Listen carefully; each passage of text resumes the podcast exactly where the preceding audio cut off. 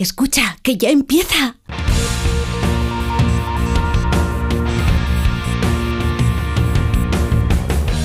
Ya empieza como el perro y el gato, patrocinado por Menforsan, los especialistas en cuidados, higiene y cosmética natural para las mascotas. Racional o irracional. Ser persona o animal. Usar traje o lucir tus plumas. Soltar trinos cantando a la luna. Seas bicho, ser humano. Todos quieren oír como el perro y el gato. Para pasar un buen rato. Como el perro y el gato. Muy buenas tardes a todos y a todas, queridos amigos y amigas. Aquí estamos en Onda Cero y en Melodía FM cuando son las 15.01, 14.01 en la Comunidad Canaria. Vamos a tener un largo rato para disfrutar charlando de esos buenos amigos que nos acompañan día a día sin pedirnos nada. Hombre, hay que darles de comer y esas cosas y atenderlos, pero ellos no lo piden. Ellos están simple y llanamente para disfrutar de vosotros, con vosotros. Vamos a intentar hacerlo un poquito más fácil contando cosas interesantes. Lleva la máquina José Luis López, de los López de toda la vida. Beatriz Ramos Jiménez lleva la producción, tanto en audio como en vídeo. La alegría de vivir a cargo del único, ínclito y cada vez más elegante Iván Cortés. ¿Y ey, cómo estáis los mascoteros y los animales? Ya estamos aquí de vuelta, ya es fin de semana otra vez, aunque no lo creáis. ¿Estás bien? Sí, estoy bien, estoy deseando empezar el programa. Me alegro. Y también tenemos ahí a Almagro, de cuerpo presente vivo. ¿Qué tal? Pues muy bien, encantada de veros de vuelta. Ya, yo, la verdad es que me das vida. Yo, desde que estás viniendo habitualmente, siento como cosas. Es que ya no podemos pasar sin este momento. Mariposas en el estómago. Qué bonito. Y maripositas que Sí. vuelan de lado. Exacto. 608-354-383 es el número de WhatsApp al que podéis llamar para cualquier cosa, preguntas, comentarios, consultas, lo que os apetezca, porque como el perro y el gato, es vuestro. Bueno, y como siempre, vamos a empezar dando pistas sobre un animal que estamos buscando. Tenemos invitados que nos contarán cosas súper chulas y por eso os pedimos que estéis atentos. Pero lo primero es estimular un poco las neuronas, desempolvarlas, hacer un poco de uso más allá de mirar continuamente las pantallas de los móviles y de las tablets. Este fin de semana estamos buscando, atención, a un ave esfenisciforme. Esfenisciforme de la familia Esfenicidae. Qué bonito. la familia de los fenicios, ¿no? No, es feniciforme. De los esfeniciformes. Bueno, pero podemos encontrarlo únicamente eh, de manera natural en la Antártida. Jesús, qué frisco. A- adapta- están allí fresquitos, adaptados. Vamos, aunque sea un ave lo que buscamos, el animal que buscamos, insisto, no puede volar, pero tiene un cuerpo hidrodinámico. Algunos dirían que parece una bola de chucrú rara, pero es hidrodinámico y se adapta a las aguas marinas y también tienen unas alas que, bueno, pues por decir que son alas, pero en realidad parecen más unas aletas. Pueden superar hasta los 1,20 metros de altura y pesan entre 20 a 45 kilogramos. Te lo puede llevar debajo de un brazo, pero no los cojáis, dejarlo No, en la no, naturaleza vivo ahí. Por Dios, es el animal, es el animal que mejor resiste al frío, eh, por la estructura de esas plumas tan raras que tienen. Soportando temperaturas, atención, no es un error lo que voy a decir, soportando temperaturas de 62 grados bajo cero con un viento de hasta 190 kilómetros por hora. Esto no lo aguanta nada más que este bicho. Esto se tiene que poner un poquito de gomina porque se le despeina el flequillo con esos Bueno, vientos, ¿eh? O untarse de grasa. ¿Y cómo ha estado en Alemania el clima? He estado como este animal. Estaba eh, más o menos. Igual. Había animales de estos por la calle, ¿no? Yo no movía las alas del cuerpecito. por si acaso, pero si ya sabéis qué animal está pasando frío en el mundo, tenéis que escribirnos a como el perro y el gato arroba onda cero punto es. Y también nos podéis dar la solución por eh, nota de voz, WhatsApp 608-354-383. ¿Y todo esto para qué? For Water. Para llevarte un maravilloso premio de parte de Menforsan. Sí, señor, nuestros amigos de Menforsan. Aquí tengo el catálogo, que ya lo tengo ajao, El cagaloto. el cagaloto. Ya, sí, porque ya se está, está destruyendo. Fijaros que mucha gente piensa que solamente se lavan a los perros y a los gatos. Pues no, también los roedores, los conejos y los hurones no les viene mal un, un champú adecuado. Y cómo no, nuestros amigos de Menforsan tienen un champú adecuadísimo para este tipo de animales. Un champú con aloe vera 100% natural de cultivo ecológico ¿Indicado para qué? Pues para pieles que están irritadas, que han sido picados por insectos, con erupciones, con eczemas, vamos, con todas las problemáticas de la piel. Y este champú proporciona brillo y suavidad al animal que lo recibe, hidratando, ¡ay, qué rico! Hidratando en profundidad y siendo muy útil para reparar los pelajes estropeados. O sea que si tu hámster o si tu hámster Roborowski, por ejemplo, que es más pequeñito, Huele a pipí. huele a pipí o tiene los lo pelos tiene- muy tiesos, Lo tiene que lavar. Dale un agua, hombre, con el champú para roedores, conejos y hurones. ¿De quién? De Men for Sun. La, Catapum. la actualidad, las noticias. Noticias en Como el perro y el gato. Primera noticia que será seguramente una deplorable que nos haga ponernos de mala leche. Pues sí, ya empezamos. Investigado un hombre, bueno, un ser eh, cercano a un excremento, por abandonar a un perro junto a unos contenedores en Jarandilla de la Vera, algo que es muy habitual en muchos sitios de España, que la gente dice, ay, la perra ha tenido cachorro, se los iba a quedar mi primo, un amigo y tal, pero al final no se lo queda nadie, pues los abandono en un contenedor. Con el nombre tan bonito que tiene la localidad Jarandilla de la Vera. Pues agentes del Seprona de la Guardia Civil han investigado a un hombre acusado de un delito de abandono animal doméstico, presuntamente por abandonar a un perro junto a unos contenedores en la localidad cacereña de Jarandilla de la Vera. Tú sabes que muchas veces deja una bolsa con ropa por si a alguien le hace falta y la puede Sí, recuperar, sí. pues dejaron Lo el mismo, perro amarrado por si alguien lo quería. Se podía haber quedado él. Pues el animal carecía de microchip, evidentemente, pero gracias a la perseverancia de los agentes del Seprona que lograron en el transcurso de la investigación identificar a un hombre, un vecino de la localidad cercana, como el supuesto responsable del abandono del perro. Muchísimas gracias por tu labor. De esta manera, la Guardia Civil procedió a la investigación penal de este hombre como supuesto autor de un delito de abandono de animal doméstico e instruyeron correspondientemente las diligencias que han sido puestas a disposición del juzgado de primera instancia e instrucción en funciones de la Guardia de Navalmoral de la Mata para que se limpie alguien con, con el... Con el papelito, sí, sí. Es una lástima. Porque bueno, tampoco No va a pasar nada. matarlo no lo ha matado. Si lo matara a lo mejor No, pero, le caía algo. Pero, una- pero si, si no les pasa nada a los que les eh, cuelgan, destrozan, amputan, eh, pues este que ha abandonado simplemente le darán, le, le darán así en la espalda y dirán, malo, has sido malo. así no se hace. Y el hombre dirá, pues sí, he sido malo y lo voy a seguir siendo porque no me habéis hecho nada. This is Spain. Otra noticia, de verdad, ¿eh? Pelea de gallos en Aspe. No que los gallos hubieran decidido a pelearse porque estuvieran viendo un partido de fútbol. No, No no, es no, la no, UFC. no. No es la UFC. No. 19 detenidos, 150 identificados y 18 animales rescatados por la Policía Nacional. Evidentemente, esto no es una cosa anecdótica. Una de las galleras más potentes y modernas ahora que se hayan encontrado con gradas de aluminio, todo hecho como Sí, sí, sí, con una pantalla de colores así Solo impresionante. le faltaba que lo emitan por alguna cadena. Pues ahora un total de 19 personas detenidas y 150 identificadas y 18 gallos rescatados. Nos alegramos por estos gallos que no tuvieron que matarse allí al final. Esas son las tres cifras que arrojó este jueves por la tarde una operación desplegada por la Policía Nacional en un local de ocio. Sí, hombre, claro. Para pasar la tarde, un local de ¿Dónde ocio nos de vamos? Aspe. Al matadero de gallitos. Vamos a ver pelea de muerte. Bueno, ubicado concretamente en la carretera que une esta localidad con la comarca de El Medio, la de Vinalopó, en Alicante. Pues los agentes además intervinieron a, los arrestados. Más de 26.000 euros en efectivo le dieron. Sacad todo lo que llevéis en los bolsillos. Y llevaban mucho dinero para apostar. y las personas identificadas que presuntamente iban a participar y presenciar las peleas clandestinas de gallos habían llegado desde distintos puntos de España, incluso desde Francia, porque era international. Correcto, eh, que muchas veces creemos que estos son tres amiguetes que tienen mal la cabeza y se dedican a hacer maldades. No. Habían 700 en la gallera. Fíjate. O sea, había, pillaron a 150. Estos son redes internacionales y son eventos eh, absolutamente indecentes. Estamos viendo imágenes, aquellos que nos estáis viendo por YouTube o por Facebook, estáis viendo las imágenes. El centro de ocio. El centro de ocio, ya veis, eh, ya sabéis, el ocio. Eh, bueno, tampoco esto nos tiene que resultar raro cuando en España hay determinado tipo de tradiciones que se consideran bien de interés cultural y son principalmente centrados en el dolor y en la muerte. Con lo cual, pues eh, es difícil llegar a conclusiones y que la población entienda qué es maltrato y no es maltrato. Yo creo que a lo mejor lo que no les gusta es que el dinero no pase por Hacienda y lo, lo hagan bajo cuerda. Si, si hubiera a lo mejor cobraran algo por eso, pero como no cobran, es todo clandestino, pues saltan como con Al Capone, ¿sabes? Sí, no, lo, lo primero que tendrían que hacer es, eh, si quieren entretenimiento, si quieren peleas, que se peleen entre ellos, que hay cosas arregladas entre personas, Un si quieren pelearse, que se peleen, pero que no hagan peleas de animales, que no tienen ningún tipo de intención. Pero bueno, esto es España, nosotros os lo contamos, vosotros sacáis vuestras conclusiones. 608-354-383.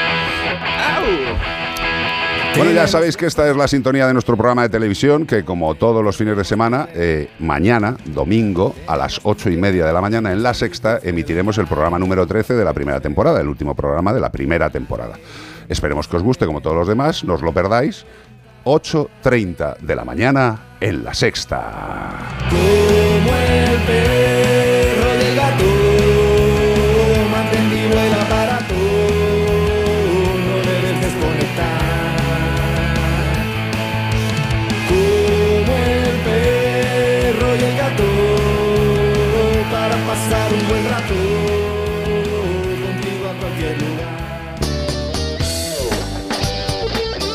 Hoy sí que tengo ganas de hablaros de Yosera. Siempre las tengo, pero hoy más. ¿Sabéis por qué? Porque hemos estado en la fábrica de, de Yosera.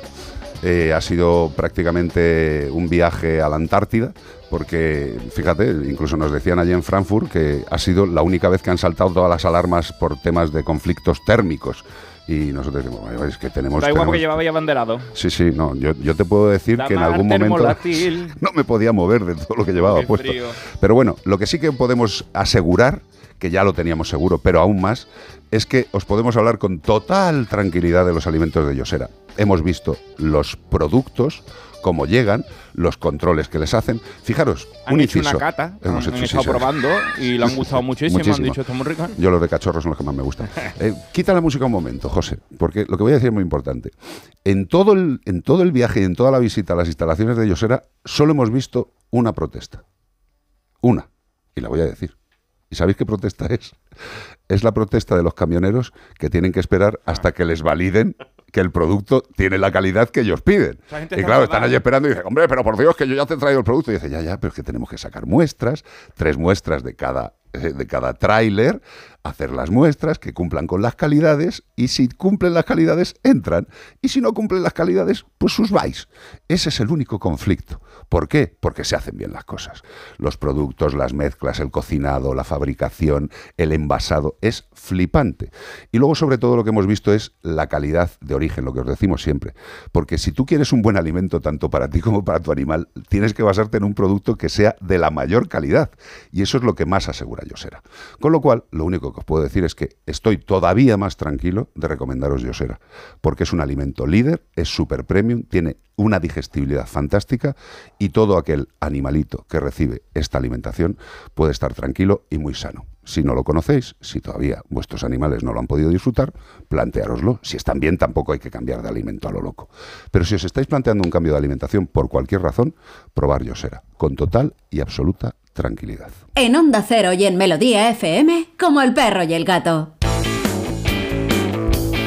Iván Cortés. ¿Qué pasa? ¿Quién te ha escrito esta semana? Pues uno que estaba pasando frío como vosotros. ¿Ah, sí? Allí, pero no estaba en Alemania, estaba en México. En México pasando frío. ¿Usted puede creer que en México a veces por las noches hace mucho frío, eh? Sí, bueno, pues era un frío cálido. Pasan de una temperatura a la otra muy locamente, o sea, se hacen por las noches unas heladas, como Sí. en los desiertos. Que- Eso pasa mucho en los desiertos, que por la noche te congela y por la mañana te derrite. Bueno, pero para eso está el tequila. Y para eso eh, hay también los, los aire acondicionados, los, Así la- no me las digas. cosas calentitas. El aire una- una acondicionado, qué gran invento. Pues hay gente que no lo sabía eso. Vamos a leer la carta de hoy. Venga. Dice, hola Iván, me llamo Benito y soy una jirafa africana de Ciudad Juárez. Ah, qué. ¿Sabes? Benito Juárez, ¿eh? el fundador, pues pusieron Benito. Vivo en el estado de Chihuahua, bueno, concretamente en el Parque Central, un parque culerísimo para ser una jirafa, ya te lo digo. Antes de mí vivía aquí Modesto, que era otra jirafa mártir, que sufrió el calor extremo durante más de 20 años y al final se murió de un infarto en julio en 2022. La gente que había visto el martirio de mi semejante, con tristeza, ya no quería que se repitiera. Los vecinos, pero un puñado de nostálgicos sin empatía, me trajeron a mí desde el zoológico Fiesta Safari de Culiacán, Culiacán. en Sinaloa, el 3 de mayo de 2023 para cubrir el puesto vacante. Chiquillo, qué frío más grande estoy pasando aquí. Qué frío más grande, carnal. El otro día perdí medio rabo y un trozo de oreja por congelación. Dios. Escarcha en las pestañas y temblando. Pues que en verano hace calor, pero no te quiero contar cómo lo paso en verano aquí. El suelo está on fire y no hay sombra para resguardarme. Nada, un parque vacío.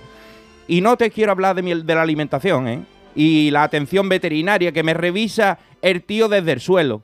Como no tengo un esguince en el tobillo, Lo demás debe ser que no me lo cubre el seguro.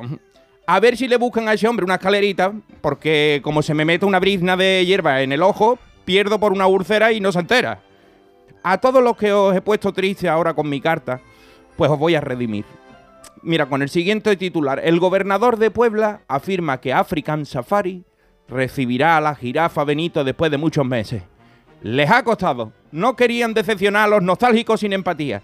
Ahora me están preparando una super movida porque African Safari, que tiene más jirafas y las tienen en condiciones, está a 1900 kilómetros de donde estoy yo. Por eso me han hecho una super cubículo, un, como un transportín gigante, un cubículo móvil, y me están haciendo refuerzo positivo para que vaya a gusto yo, me meta solo en el cubículo, para que no me vaya de un disgusto, sin tener que quedarme. No, no van a tener ni que sedarme. Atrás se quedan los patos, los burritos, los pavos reales, las cabritas, las que tienen allí, para que la gente vaya y los niños vean y pasen la tarde, disfruten la familia y cosas que con un poco de suerte van a ir desapareciendo con las nuevas generaciones.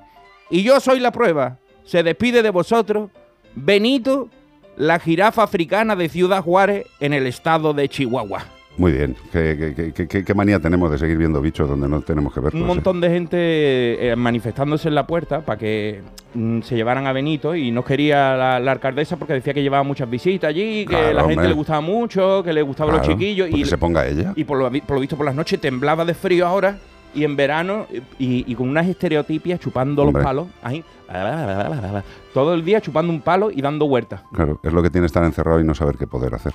Eh, de todas formas, eh, queremos eh, proponer a todas aquellas instituciones que tienen este tipo de animales, incluso a los ayuntamientos que promocionan este tipo de historias, que los alcaldes o alcaldesas o los concejales del ramo propio de los animales, pues hagan algún tipo de espectáculo en los zoológicos, pues lunes, miércoles y viernes, un grupo, y los martes, jueves y fines de semana otro grupo, pues yo que sé, en algún tipo de, ropa, así, en piel no y hacer el mono vosotros y la jirafita, de verdad. Dejemos de hacer risas y caja con los animales, que donde tienen que estar es en su casa, no en la nuestra, que ya bastantes terrenos les estamos quitando. Si elegir es ahorrar for you, ahorra todas las semanas con los productos marca de Carrefour, como con el yogur natural Carrefour Pack de 8 a solo 1,5 euros Y más ofertas como la costilla de cerdo Carrefour a 4,99 euros el kilo. Hasta el 21 de enero en Carrefour, Carrefour Market y Carrefour.es. Carrefour, aquí poder elegir es poder ahorrar. Líder y lo más visto de la noche del sábado. ¿Cómo andas de nervios y eso? Bien, ¿no? Orestes o Luis, ¿quién será el campeón de campeones? ¡Qué emoción! ¿Ya? Venga, vámonos. Llega la gran final con un desenlace inesperado. Pasapalabra, especial Noche de Campeones. Esta noche a las 10 en Antena 3. La tele abierta. Ya disponible solo en A3 Player.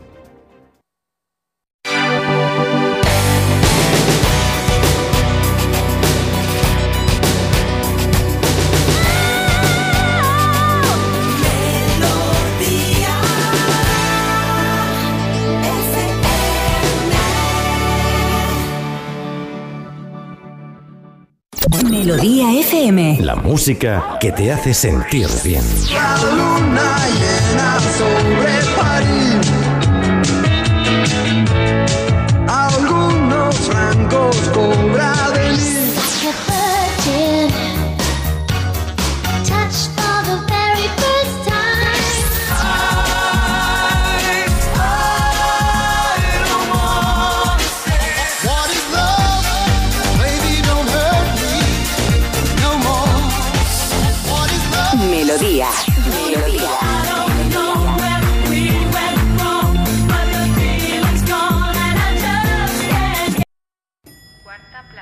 Mira, cariño, una placa de Securitas Direct. El vecino de enfrente también se ha puesto alarma. Ya, desde que robaron en el sexto, se la están poniendo todos en el bloque. ¿Qué hacemos? ¿Nos ponemos una?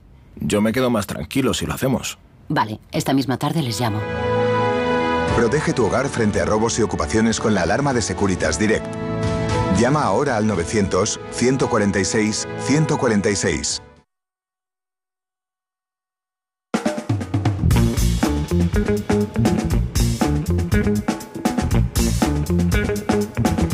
Estamos en Onda Cero y en Melodía FM 1519, 1419 en la Comunidad Canaria. Os voy a presentar a un ser humano con patas y con pelo también en la cabeza, que envidia, no como yo. José Luis Díaz Mariscal, que es director general de Juguetos. Muy buenas tardes, compañero. ¿Qué tal estás? Buenas tardes, muy bien, Carlos. Gracias por, por invitarme a tu programa y a, y a Juguetos para ver si hacemos el alcance de la campaña de juguetes rotos un poquito más, más grande todavía. Mira, a mí me parece flipante, flipante eh, que una empresa que no es eh, dedicada directamente a un área, como es el tema de los animales, que está dedicada pues a la diversión, al entretenimiento, al aprendizaje, eh, vía de los juguetes, haya hecho esto. Vea, ¿puedes, ¿puedes poner el último trocito de este vídeo que es absolutamente imperdible? Y es que si hay alguien que entiende de juguetes, somos nosotros. Desde juguetes clásicos a tecnológicos, pasando por integradores o educativos. Atención. Y os aseguramos que lo menos educativo que hay es regalarle un perro a vuestros peques pensando que son un juguete.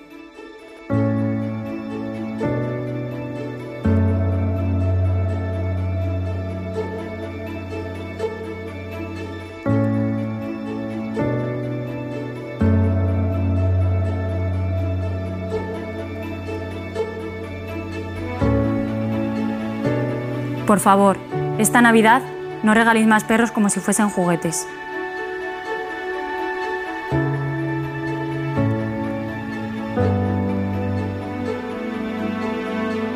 Estas partes de silencio musical aportan los datos de la realidad del abandono en nuestro país, eh, que parece que tenemos que, que ganar siempre las cosas que menos tendríamos que ganar, que somos el país europeo con mayor abandono. Esto es un dato muy fuerte. Eh, queridísimo José Luis, ¿cómo, cómo llegasteis desde Juguetos a, a plantearos esta campaña de los juguetes rotos? Pues mira, Carlos, fue eh, el mismo equipo de juguetos en, en la oficina que tenemos en las oficinas centrales y en muchas de las tiendas que tenemos, Ajá. que muchos tienen perros adoptados, son conscientes de, de la responsabilidad que tenemos como jugueteros. Y, oye, nos trasladaron una idea, como tantas que nos trasladan, nos gustó mucho y entonces empezamos a, oye, ¿cómo le damos forma a esto? Primero vamos a informarnos de los datos. eh, la misma Fundación Affinity nos dio, nos dio muchos datos, estos de que el 80% de los niños pues alguna vez piden un, un juguete, ¿no? O el perro como juguete, Sí. pues que 50.000 perros se regalan todos los años y que se abandonan unos 170.000. O sea, eso es una tragedia. Pues eh, te haces consciente y dices, oye, nosotros como jugueteros tenemos una responsabilidad, ¿no? De decirles a los niños qué son juguetes y qué no, ¿no? Lo que decimos, ¿no? No es lo mismo regalar un juguete como mascota que una mascota como juguete, ¿no? Total, qué bueno. Y entonces empezamos en Navidad y dijimos, oye, eh, cuando los niños ven el catálogo con- con- en familia, es el momento de decirles a los padres, ¿no? Hacerlos conscientes de la decisión que toma, que, hombre, que intentemos entre todos conciliar el estilo de vida con el bienestar del animal Exacto. y, y a los niños enseñarles lo que es un perro y la responsabilidad que tiene eh, eh, cogerlo, ¿no? Y, y que entre en la familia, no, no como un juguete. No, a, mí, a mí me parece flipante porque es que, además, es que yo siempre he pensado que- que en el tema de los juguetes había un balón botando, un balón botando. Y, y nadie le, le pegaba la patada a gol, ¿sabes? O sea, todos los jugueteros y todos los de las empresas de, de este tipo mm, eh, teníais el balón botando. Es decir, siempre estamos diciendo, no, eh, eh, un, un animal no es un juguete. Es- estamos dándoos el balón siempre, ¿no? No es un juguete y vosotros le habéis dado el balón. Y, y yo os tengo que dar las gracias, eh, ya te lo he dicho antes, os lo he dicho, es tremendamente de agradecer que una empresa no solamente piense en su core, sino en el cuore, ¿sabes? Porque dice, hombre, pensar en tu cuore es estarte mirando el ombligo todo el día, ¿no? Yo creo que, que toda empresa está inmiscuida en la sociedad y si puede participar en algo que desde su atribución ayude, y eso es lo que habéis hecho vosotros. Y, y de verdad es francamente flipante. ¿Qué repercusión habéis notado? Pues mira, ha tenido muchísima buena acogida en redes sociales. Hemos, hemos tenido muchísimos mensajes de muchas personas que dicen, por fin un- una marca juguetera, esto del balón botando, está haciendo algo con, con- con entender que los perros no son un juguete. Después, los mismos colaboradores eh, de la empresa están, he notado un orgullo de pertenencia mucho Qué más bueno. que nunca. Han dicho, oye, le estáis devolviendo a, no sé, de alguna forma a la sociedad lo que os da, ¿no? Claro. Y después... eh, personalidades como Julia Otero, ¿no? De esta casa. Sí, también sí, nos, sí. nos ha Que os hizo una maravillosa entrevista. Ayer estuvimos también con Antena 3. Eh, bueno, pues eh, vemos que la acogida es grande. Nosotros lo que queremos es que tenemos su- somos una plataforma que lo que tenemos que intentar es que, que- que el mensaje cale ¿no? y que llegue y, y intentar que cada vez se, se incluyan más fundaciones y, y protectoras ¿no? a, la, a la campaña. La verdad es que ya tenemos, somos 18 entre protectoras, fundaciones y el mismo grupo Trixter, ¿no? con. Trix y, y Osera, que se ha unido, que vamos a tener además reuniones, porque nosotros no queremos que esto se centre solo en la campaña de Navidad. O sea, que esto ha venido para quedarse, ¿no? Y entonces eh, queremos coger esa pelota votando que dices, Carlos, y, y- llegar hasta donde sea, para que vayamos todos concienciándonos y, ¿por qué no en el futuro, pues un juguete educativo, ¿no? No, no, pero eh, mira, además tenemos aquí sentada a Io Almagro, que es, es nuestra especialista en educación eh, Sí. canina. Y, y, bueno, nosotros, evidentemente, a los animalitos. Eh, que todos somos animalitos, que muchas veces se nos olvida. eh, y algunos dicen, no, es que nosotros somos racionales. Dicen, no todos, ¿eh? No todos. Tampoco nos vengamos arriba, que no todos somos racionales. Yo el primero.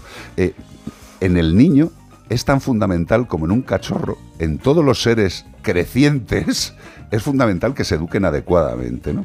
Y a mí me parece tan maravilloso que por una vía educativa los enanos tengan sus juguetes para educarse, que los animales tengan sus juguetes para educarse y que entre los dos se eduquen juntos, que no les hace falta un juguete intermedio, quiero decir, porque el mejor juguete en el buen sentido del uno para el otro, teniendo en cuenta de que no lo son, es ese acompañamiento del no racional con el racional. Eh, la explosión que hay ahí es brutal, Almagro. Hombre, los perros al final son miembros de la familia y es verdad que nos dan muchos beneficios a todos, a los niños y a los no tan niños, pero son miembros de la familia, Correcto. no juguetes que hay que educar, que hay que atender y ese es el problema, ¿no? Que miramos el beneficio que le va a aportar a nuestro niño este perrito, ¿no? Pero no miramos las obligaciones que nos va y la responsabilidad que traemos con un perro y es mucha, entonces primero hay que informarse muy bien. Correcto, y, y por eso el, el tema de, de- de juguetos que a mí me, me- me lo ha flipado. Y lo que más me, me encanta lo que has dicho es que, Que no esto ve venga para quedarse, que venga para quedarse. Porque yo creo que, eh, a ver, es que las generalizaciones, siempre hay que decirlas, pero son, son falsas, ¿no? Eh, en España parece que siempre queremos prevenir los problemas cuando el problema ya está eh, gritando. O sea, hacemos todos contra el fuego cuando se- ya están ardiendo los montes, pero el resto del año no hacemos nada. Y esto parece que no entendemos que el ser humano necesita una gota malaya en el cerebro, ping, ping, ping, ping, todo el día, ping, todo el día, ping. Porque si no damos comandos continuos, esto es muy difícil sacarlo, ¿no? Y yo creo que a los enanos es a los primeros que hay que tener educaditos. ¿Cómo lo planteáis vosotros eh, eh, en juguetos, el tema de los juguetes eh, de aprendizaje? Porque nosotros en, en- en los animales son los que más promocionamos, ¿no? Los juguetes interactivos, los que les generen esa creación de inteligencia. También estáis ahí metidos a, a tope. Sí, sí, nosotros además eh, contamos con la participación de AIJU, la Asociación de, de- de Juguete, Ajá. ¿vale? donde pues eh, cuando queremos diseñar un juguete, sobre todo los de, los de marca propia nuestros, lo que intentamos es, oye, ¿qué habilidades queremos desarrollar con este juguete para los niños? ¿Qué competencias? Si es la memoria, el razonamiento, pues en función de eso se diseña un conjunto de juguetes y se enmarcan en según qué marcas y según qué segmento de edades. Cada edad tiene, tiene que desarrollar unas competencias y unas funcionalidades. Sí, aunque luego, luego todos juguemos al parchís eh, familiarmente, que se- son juegos exacto, comunes, ¿no? Exacto. Es, es algo que también hacemos con los perros, ¿no? Y lo hablamos aquí mucho. Pero además, bueno, yo no tengo niños, pero es verdad Porque que... tú no quieres, evidentemente. bueno, tengo perros. Que, Porque perros. tú sí quieres, evidentemente. Tienes perros. Pero es verdad que una parte importante es el juego simbólico. Los niños juegan a ser médicos, juegan a las cocinitas. ¿Juegan con una cocina de verdad? Eso nos lo podemos preguntar. Entonces, si vamos a jugar a tener una mascota, ¿por qué tenemos que jugar con una mascota de verdad? Oye, yo de pequeña era una apasionada y una pesada también pidiendo un perro todos los días. Pero estos perritos que se movían, y, oye, a mí me suplían, Claro. me venían bien. Claro, hombre, te suplen hasta que tienes 32 años y ya el animal se le ha caído el pelo. Tengo 32 años, gracias. O sea, lo he dicho totalmente de bola, ¿eh? Ya sabéis, si queréis algún tipo de información o adivinación, llamar a Carlos Rodríguez, 608-354-383. Que, que, hombre, ya, ya lo sé, boda. Eh, pero te he quitado 8, no está mal. Eh, vamos a seguir en Melodía FM, vamos a seguir con José Luis, vamos a seguir con todos vosotros y vamos a seguir contando cosas. Ahora mismo os vamos a dejar con este pedazo de temazo de una mujer que no conoce prácticamente nadie, que es Mad- Madonna, es una mujer que lleva cantando unos días. La verdad es que este disco lo ha sacado hace... Creo que la ha sido... puesto José Luis porque lleva en la chaqueta se ha puesto una pegatina de Madonna gigante. ¿Ah, sí? ¿No es Madonna? ¿Es Madonna? ¿O es Marilyn Monroe? ¿Es Marilyn Monroe? A ver, date la vuelta, tío. que la enseñe. A ver. qué decir que es. Esa Madonna, es no, Madonna, tío. Esa es Madonna, hombre. Pedazo de chaqueta con la cara de Madonna, tío. Menos mal que no va colgada a la espalda.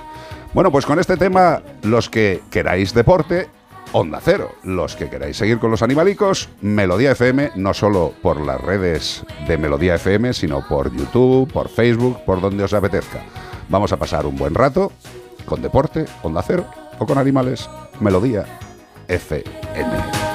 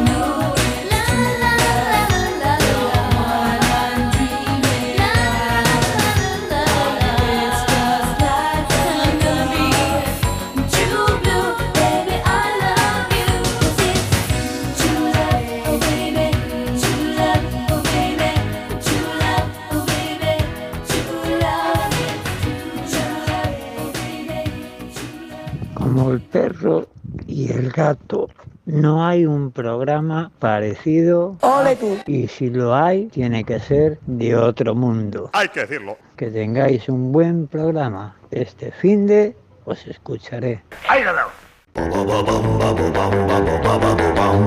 Bueno, pues aquí seguimos en Melodía FM. Seguimos con, con toda la intención de pasar un buen rato. 15.32, 14.32 en la Comunidad Canaria y como siempre pues eh, empezamos dando un bloque de pistas del animal que estamos buscando. Eh, este fin de semana, queridos y queridas, buscamos a un ave esfenisciforme de la familia Esfenicidae. ¿Lo habéis aprendido ya? Pues. Esfenicidae. Para la semana que viene lo pregunto, ¿eh? Es de plumaje principalmente blanco y negro, aunque esta semana. Caballo blanco, caballo negro, qué no bonito quiero, es. no quiero arriesgarme a No es el decir el, animal que es. No, no, no. Pero eh, creo que esta semana han encontrado uno albino. Albino. Es blanco y negro siempre, pero han encontrado uno albino. O Hombre, sea, al- eh, al todas, las, todas, todas especies tienen la posibilidad de, de presentar albinismo, Pues que no sí. es un eh, y el otro lo mismo, no seáis así de malas personas. Hombre, Tienen Dios. tonalidades también amarillas en la zona auricular, pero esas son una, una de, la- una de ellas. una Sé de lo que le llaman orejas y no son orejas, No. son plumas de color amarillo, pero bueno. Actúan en grupo. ¿Para qué? Pues para cazar y para hacer nidos. Y se coordinan incluso en las zambullidas y las salidas del agua. O sea, vosotros os creéis que se están tirando a lo loco. No. Hay un turno. No tienen el papelito de la carnicería ni de la pescadería, pero van por turno. Hay veces que se empujan unos a otros, ¿eh? Hay algunos que son más malvados y hacen ¡pum! te Está- toca. Mariano, tira ya, hombre. Te toca. Estás parando la fila. Bueno, pues para moverse en superficie anda con un movimiento característico de tambaleo que no quiero recordar qué político se No, no, no, no, no. andando, pero Bueno, se Fraga. de- sí, Fraga, vale, siempre vale, se ha dicho. vale, Manuel que- Fraga, para. Bueno, pues se desliza sobre su vientre cuando no le viene bien. Eso no lo hacía Fraga, no lo vimos nunca hacerlo. No lo sé. A lo mejor en- cuando se bañó en, En Palomares. en Palomares, a lo mejor salió razándose así. Bueno, bien entretenía. La imagen de este animal se ha convertido en un estandarte en la lucha para la preservación de su ecosistema. Bueno, un estandarte, pero siguen muriendo. Sí, a lo mejor te sirve como de logotipo para un aire acondicionado, ¿puede ser? También. Sí, bueno, para lo que es el ¿no? concepto de un tipo de aire acondicionado. la- ¿Te acuerdas que la semana pasada buscábamos un animal que tenía que ver con un calefactado? Sí, la verdad es que vamos de cosas de, de temperatura. calefactado, por eso porque ha pasado mucho frío. Como el perro y el gato, arroba onda cero punto es y tú sabes qué animal fresquito del invierno estamos buscando. Y también nos lo puedes decir por nota de voz en el 608-354-383. ¿Y todo eso para qué? Para llevarte un maravilloso premio de parte de Menforsan. Correcto. Eh, Menforsan, mira. Cosa. Antes hemos hablado de los champús para roedores y para pequeños mamíferos. Pero no lavan más que a Haste, lavan No, a los perros también. Y a los gatos. ¿Y a los gatos? Ahí estamos. Los gatos que también se ensucian, se pueden enzofar ahí un poquito de guarrerida. Eso sí, no pretendáis que con el lavado se quiten todos los problemas. Por ejemplo, si tienes un gato de pelo largo eh, y dice, "Mm, está raro, le voy a pegar un baño. Por Dios, manténle los nudos inexistentes. O sea, un gato persa, hay veces que llega a las clínicas veterinarias que no sabe si hay un animal debajo de la cantidad de nudos que tiene. Eso ya es inlavable. Hay que tener el pelo del animal en perfecto estado y para eso está el cepillado. Pero si queremos hacer un lavado a nuestro gato, pues hay champús específicos, champús ecológicos, champús en espuma, todo tipo de champús para que le des lo mejor a tu gato. Por ejemplo, champú ecológico para gatos y gatitos. Me encanta lo de gatos y gatitos. Me voy a poner las gafas que cada día estoy peor. ¿eh? Champú concentrado con ingredientes 100% biodegradables. ¡Eh! Inciso, esto es muy importante, 100% biodegradables, que no nos acordamos que todos los champuses y las cosas que utilizamos para limpiarnos hacen como en la canción de Mi agüita amarilla, que bajan por una tubería, pasan por debajo de tu casa, llega un río, la bebe el pastor, ta ta ta ta ta ta ta. ta. Los champuses tienen que ser biodegradables, como este champú ecológico para gatos y gatitos, permitiendo un lavado de alta calidad en cualquier raza o sin raza y apto para todo tipo de pelajes. ¿Qué hace principalmente? Reducir la grasa de la piel y dejar el pelaje brillante y suave. ¿Tienes un gato? ¿Quieres limpiarlo? El Fairy no es para esto. Hay productos específicos de Men for Sun. 608 354 383 Espérate, que quiere decirme algo. Está- WhatsApp. veo ahí ahí como. ah, ¿Qué pasa, yo? Digo que la de gente que usa Fairy, ¿eh? Pero, Es ¿perdona? muy fuerte. ¿Perdona? Para lavar los animales, digo. Sí, sí. Para lavar los platos. Sí, sí. Eh, sí, pero usan el Fairy de aloe vera, dice Bea. Sí, sí, que dice, no, es que ese no le hace daño. Pero que es Fairy, tío. te pone que hipoalergénico y no daña las manos, Claro. dice, pues va- al gato entero tampoco lo Claro, dañará. claro. Yo no sé de dónde se han sacado esas ideas. Pues gente en las redes. Seguramente hay algún. Tiktokero. Algún tiktokero famoso en el mundo entero que lo que hacen es tiktokear los genitales. Es, quédate quieto en casa y deja de decir tonterías, y, lu- hombre. y luego friegan con otro que es la copia de él. Claro, sí, sí, sí, sí, sí. Usan Menforsan para lavar los platos. Lo que queremos deciros es que, por favor, eh, eh, una cosa es eh, jugársela con el producto de, de- que utilizas tú para lavarte las axilas, que no es bueno para el gato ni para el perro, porque tenemos pH distinto a ellos, pero ya utilizar un producto para lavar la vajilla, vajilla gato, vajilla perro, no hay mucho parecidillo, de verdad, dejaros de tonteridillas, leche, que es que produce quemaduras. Pero como vieron cómo dejaba la paellera de Villarriba, Claro. dijeron, a ver si me deja el gato de Villabajo también limpio. Lo de Villabajo del gato, ¿no? No. Sí, sí. 608-354-383, consultas. Hola, buenas tardes a todos. Hola. Muchos besos. Quería haceros una consulta. Tenemos un perro que de, de un benefactor de la protectora que le estamos ayudando porque es una persona mayor y él no se puede desplazar y tal al veterinario y tal y le estamos ayudando. Le han detectado que es diabética y queremos intentar ponerle el dispositivo este que hay como a- para los diabéticos en personas Sí. para que nos orientaseis si, si habéis tenido casos en la clínica, que qué tal va, se pone bien, el perro lo tolera bien. Es una perrita mayor de 11 años y es muy buena. Es de tamaño mediano, 20 Ajá. kilos pesa. Entonces es para que nos dieseis vuestra opinión sobre el aparatito ese que llevan los diabéticos, que tienes tu lector en casa y lo lees y eh, a, cada, em, a, a cada minuto o cuando quieras, pues mirar el nivel de glucosa en sangre. Vale, muchísimas gracias por la labor que hacer y os queremos mucho. Un beso. Gracias, gracias. Soy Lidia. Hasta luego. Vamos a ver, corazón. eh, los dispositivos para la, la administración y control, los freestyle, eh, se pueden ¿Se utilizar en. así, freestyle? Sí, eso me ha dicho Beatriz Ramos. ¿Tú, Son di- ¿tú discutes algo de lo que dice Beatriz Como el, no oído, pero- como, como el rap y el baile Claro, breaking freestyle, dance. freestyle. Vamos a dar freestyle ¿Que a ¿Es la un diabetes. dispensador como lo dispensador de PES? Eh, sí, intradérmico sí. es un dispensador que puede ser externo o interno, depende de eso ya en medicina humana. Pero eh, nosotros, por ejemplo, en Anglada sí que utiliza para los gatos este tipo de dispensador, con lo cual se pueden utilizar sí. Pero volvemos a lo mismo de siempre. No todos los profesionales de una profesión utilizan todos los productos que existen en una profesión, con lo cual lo que tienes que acudir es a un veterinario que utilice ese tipo de dispositivos, que lo sepa manejar y que ya tenga claro el funcionamiento.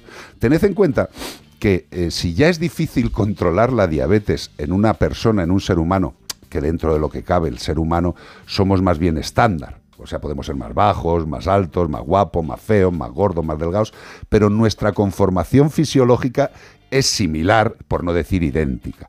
Pero los perros tienen esa y los gatos tienen esas características que les hacen tan diferentes. Su estructura ósea no es igual a la del otro, las funciones no son exactamente iguales, con lo cual este tipo de aparatajes es mejor que los disponga un veterinario que ya esté especializado en el uso de estos aparatajes. ¿Que existen compañeros que los utilizan? Por supuesto. Yo lo que sí que te diría es que consultes con tu veterinario habitual y le digas, ¿tú haces uso de este tipo de implantes? ¿Sí o no? No. Vale. Sí, pues que te lo haga el veterinario. No, que te diga qué compañero hace este tipo de implante o utiliza este tipo de implantes. Así de fácil. ¿Funcionan? Pues claro que funcionan. Pero hay un periodo de adaptación en el que el veterinario tiene que ver cómo evoluciona ese aparato y los resultados que produce en su uso diario. Hasta que no veamos los resultados no sabemos si está funcionando bien o mal. Que también pasa en personas, ¿eh? Que no os creáis que se, se pone el implante y ya el que tiene diabetes, ¡ah! Soy feliz. Pero esto no te- es la bomba de insulina, ¿no? ¿Esto qué? ¿Es un lector pequeñito? Esto es un aparatito que hace toda la función, el control y la dispensación. ¿Y qué control y tamaño dispensación. tiene? Porque el, el de Hombre, humano yo eh, he visto que el de es- humanos es gran, cada vez son más pequeños, ¿vale? Hay algunos que son prácticamente como, como pegatinas más o menos grandes, ¿no? También hay muchos tipos de, de sistemas, con más funciones, con menos funciones. Bueno, se va mejorando, pero insisto, no es algo que esté aplicándose de forma absolutamente habitual, por lo cual lo tiene que utilizar un veterinario que esté especializado en el uso de ese, implante. Igual que no todos los veterinarios operamos un glaucoma de ojo, igual que no todos los veterinarios operan una pata catastrófica, pues también tenemos especialidades. ¿Se usa? Sí. También te digo que mm, con un poco de práctica y con la ayuda con el veterinario, la aplicación de la insulina al animal en casa no es tan complicada y el control tampoco. Pero bueno, decirte, ¿existe? Sí. ¿Funciona bien? Cuando se ha puesto y se ha valorado en ese individuo, pues se puede llegar a un funcionamiento óptimo. Pero no es, lo pongo y ya está arreglado. No Como ahora pensemos lo han eso. ¿eh? automatizado todo, dirá, Alexa, Sí, claro. insu- Alexa, insulina. Y, y- y- y le hace la inyección. Como tenga un mal día Alexa. Porque claro, la dosificación de insulina es, eh, es, eh, hay, que hacerla, hay que hacerlo muy cuidadosa, ¿sabes?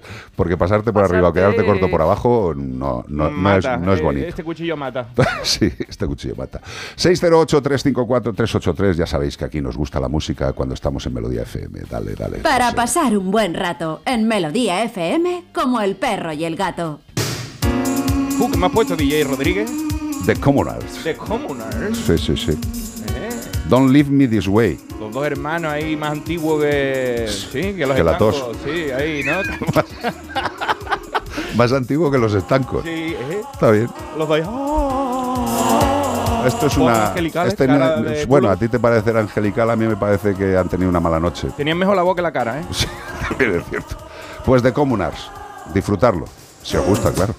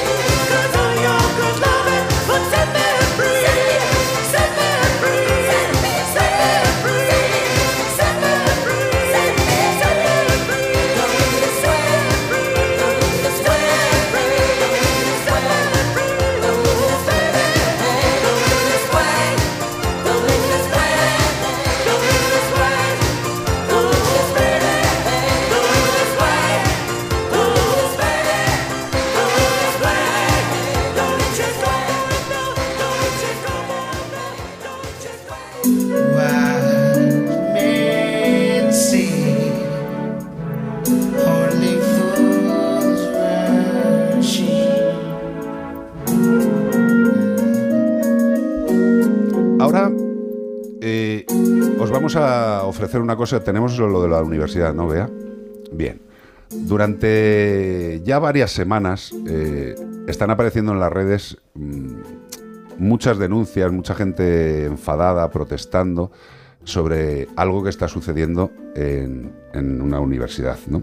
En, en la, Universidad de Jaén. Es que me... Bueno, no voy a opinar mucho. Estuvimos hablando, ayer fue Bea, ayer eh, habíamos llegado del viaje este de, casi no llegar a casa y llamamos a la Universidad de, de Jaén, donde están muriendo gatos eh, de forma, digamos, no muy normal. Hay muchas protestas, tanto de gente de la universidad como gente de fuera, y nosotros que, bueno, pues intentamos que todo el mundo opine, llamamos al vicerrector de la universidad, que además es el vicerrector de la universidad en el tema sostenible y saludable. Creo que es el más adecuado para hablar de la muerte de gatos. Esto es parte de lo que grabamos. Y quiero decir algo antes de que pongas esto, José Luis.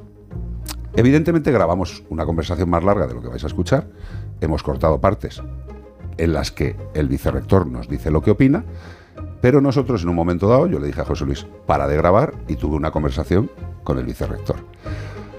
El vicerrector me dijo que nos iba a mantener informados de lo que sucediera.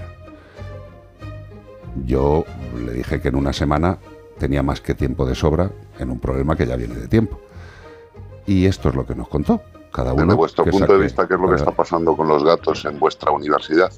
Porque, claro, las informaciones que se tienen son no son vuestras. Entonces, pues para saber qué, qué opináis de lo que está sucediendo y qué, a qué se debe y qué, y qué se va a hacer, si es que se va a hacer Eh, algo. Lo que ocurre es que el, el campus de la Universidad de Jaén es un campus abierto, que tiene los accesos abiertos y que tiene una superficie total de 26 hectáreas.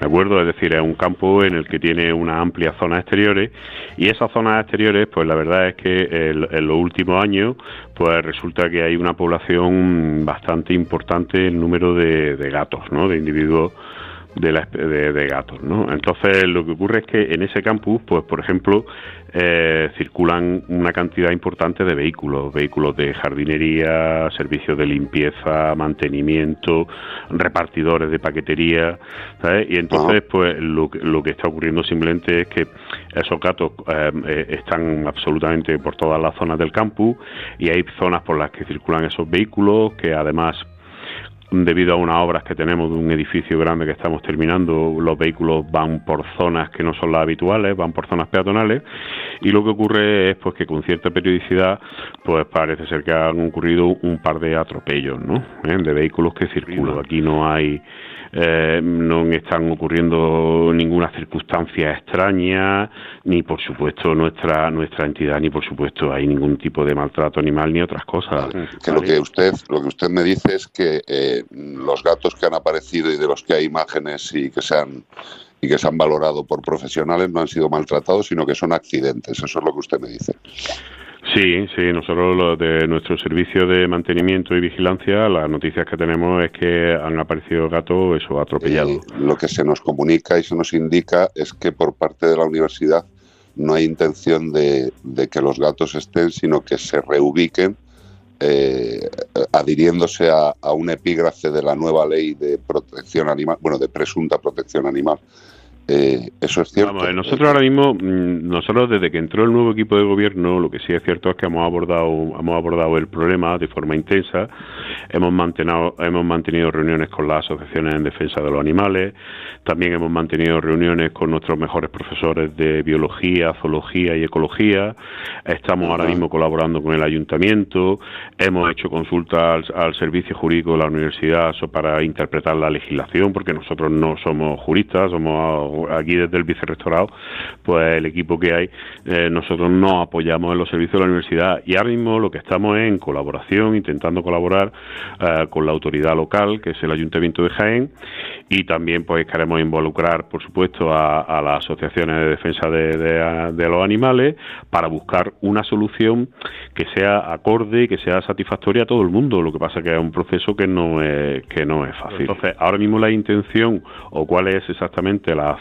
por donde vamos a tirar todavía no las tenemos 100% completas y lo que estamos es en un proceso de, recopilación de esa información que cada vez estamos más cerca de completarlo. Eh, yo me imagino que, que todos los grandes expertos a los que hace referencia tendrán claro lo que es el efecto del nido vacío, ¿no? Cuando se pretende reubicar una colonia de gatos en otro sitio que no es el en el que ellos habían decidido estar. Mm, bueno, pues en concreto ese aspecto no es un aspecto que hayamos comentado nosotros, no la verdad es que mm, vamos, sé cuál es porque nosotros ya no no hemos informado, pero no no han no han ido exactamente por esa parte eh, las consultas o las cosas que hemos hablado con ellos.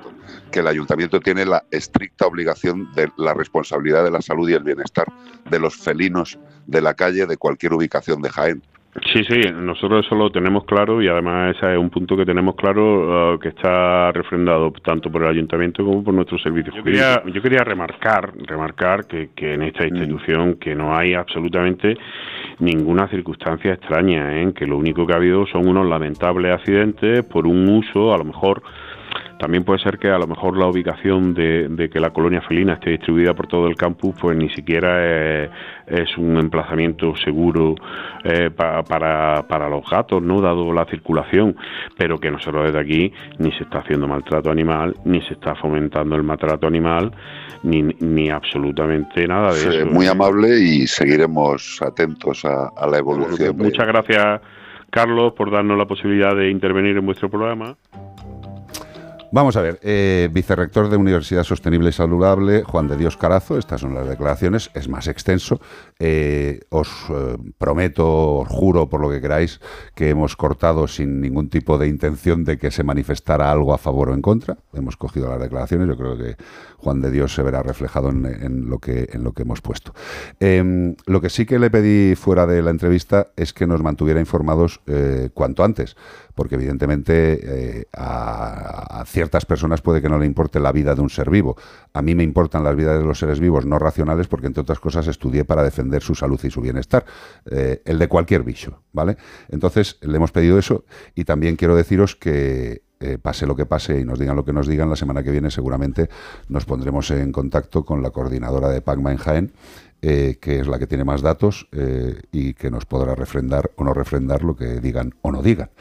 Eh, ¿Por qué? Porque yo creo que en este programa nuestro deber es contaros lo que sucede y que podáis opinar vosotros con lo que dicen las partes, todas, no solo una.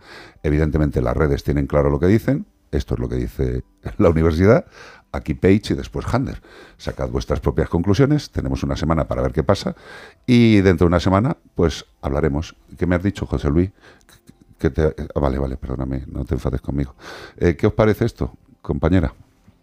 Pues a mí me surgen muchas preguntas, claro, después de oír este trocito, pues cuántos gatos hay, si están gestionados o no. Hay como eh, eh, la variable entre lo que dice la universidad y lo que dicen las protectoras, tampoco hay una diferencia magna. La universidad dice que hay como sesenta y pico gatos, ya ves tú, sesenta y pico gatos, y las protectoras que hay ochenta. O sea, vamos a ver, para todos los que no estáis muy metidos en el tema del control de colonias felinas, eh, si se quiere hacer bien una colonia de 60 gatos, mm, nosotros imaginaros que llevamos la unidad móvil, eh, que nos ayudan los cuatro de la empanadilla, eh, en dos días está solucionado. Dos días. Dos. Luego, evidentemente, lo que hay que hacer es seguir manteniendo ese trabajo, porque van a seguir apareciendo gatos, y eso parece que es lo que no entienden desde el vicerrectorado que no es una cuestión que aparezcan de debajo de las piedras. Claro, es que están como evaluando el impacto de toda la circulación que tienen ahí, ¿no? en los gatos, ¿no? Pues porque hay atropellos y, es desagradable, ¿no? A nadie le gusta atropellar ningún bicho. Yo soy de las que frena, tú frenas también. ¿a Yo freno y me dejo los dientes si hace falta en el, en el airbag. Hay gente que lleva un cartelito que pone si se me cruza un animal, freno. claro. Y si está leyendo esto, está muy cerca. Pero bueno, entonces, claro, una cosa es el impacto que pueda tener la colonia sobre ese terreno y otra cosa es el impacto que tenga la circulación. Yo quitaría la circulación. Sí, pero vamos a ver. eh, pero si, si se hacen bien las cosas. Porque pueden atropellar a un estudiante Sí, despistado. bueno, pero bueno, eh, tú ya sabes. Eh, yo lo que quiero decir es que, y le puse ejemplos, que hay muchos sitios bastante más grandes de extensión que, que la Universidad de Jaén y que están controlados los gatos. Le puse ejemplos y me decía, ya, pero eso es distinto. Digo, hombre, evidentemente, es- evidentemente es distinto. A y Z son distintos. Aunque tengan parecido, son distintos. Bien. Lo que quiero decir es, vamos a dar una semana. Eh, parece que va a hablar con los expertos catedráticos que tiene, eh, con el Ayuntamiento de Jaén, y parece que van a establecer algo. Lo que no sabemos es qué. Lo que sí que os puedo asegurar es que estaremos muy atentos con las entidades de protección y con PACMA, que también está haciendo su trabajo como También ha dicho que había una zona peatonal. Claro. Pues más motivo para cortar la circulación. No vayan a cruzar por allí un lince y lo atropella también, porque los linces son muy de ser atropellados, como los gatos. Podría poner un felinos. cartel de preferencia a paso de gato, ¿no? Hombre, paso de cebra, paso de gato. A mí lo que me sorprende mucho es que siempre parece que se argumenta que son las personas más sabias las que tienen más cosas en contra de los gatos. Y yo creo que tú has estudiado una carrera, bueno, no, has estudiado una carrera, eres doctora. Yo también soy conservacionista, pero al final hay una cosa que es la sensibilidad de cada uno y hay soluciones distintas a un mismo problema, la que cada uno quiera optar por ella. Sí, pero el que me sorprende tanto que para eh, lo que es la vida de unos animales que están en la calle, no por voluntad propia, eh, se pueda pensar desde los criterios científicos que lo mejor es exterminarlos en un lado y por otro lado controlarles y ayudarles a que vivan. Carajo, parece que somos de, de criterios Hombre. eh, de, no, no de planetas distintos, Lo que, coño. lo que creo que tenemos que tener todos claros en la unión, unos que piensan de un lado y otros de otro, es que en el origen del problema es donde hay que poner el freno. Correcto. Entonces yo creo que ahí no pueden estar en desacuerdo. No, Entonces, no, si en el origen del problema está todo el mundo, pero es quién le pone el cascabel al gato, en este caso nunca mejor dicho, quién controla ¿Quién la tenencia- al agua? quién controla la tenencia responsable y el no abandono. Para eso hay que mover fichas y es que tened en cuenta que nuestros políticos están en otros temas, Mira cambiando de opinión, pues cosas de esas. ¿Qué? Mira qué comentario nos hace Ángel Solmol que dice una universidad que lance pe- pelotas al tejado contrario y no proteja a las colonias felinas, siendo pionera en ese aspecto, es lamentable y deja mucho que desear. El patronato de la Alhambra lleva muchos años protegiendo a sus colonias felinas y existen muchos más ejemplos de entidades culturales que protegen, controlan a las colonias ubicadas en sus recintos. Pero es que el patronato de la Alhambra no es lo mismo que No la Universidad mismo. de Jaén. Pues son ¿Me gente- entiendes? Excusas hay siempre. Escuchar un poquito de este tema, hombre, por Dios, de verdad. Es sube 40, ¿no? No, ¿No? ¿Quién es esto? Que no lo estoy oyendo. ¿Cómo? Es Bowie. es David Bowie, Modern Love. Vale, perdonadme, eh, de verdad. es que me estáis presionando tanto. Modern Love. Bowie, perdonadme. Ya sabéis, soy de ciencia.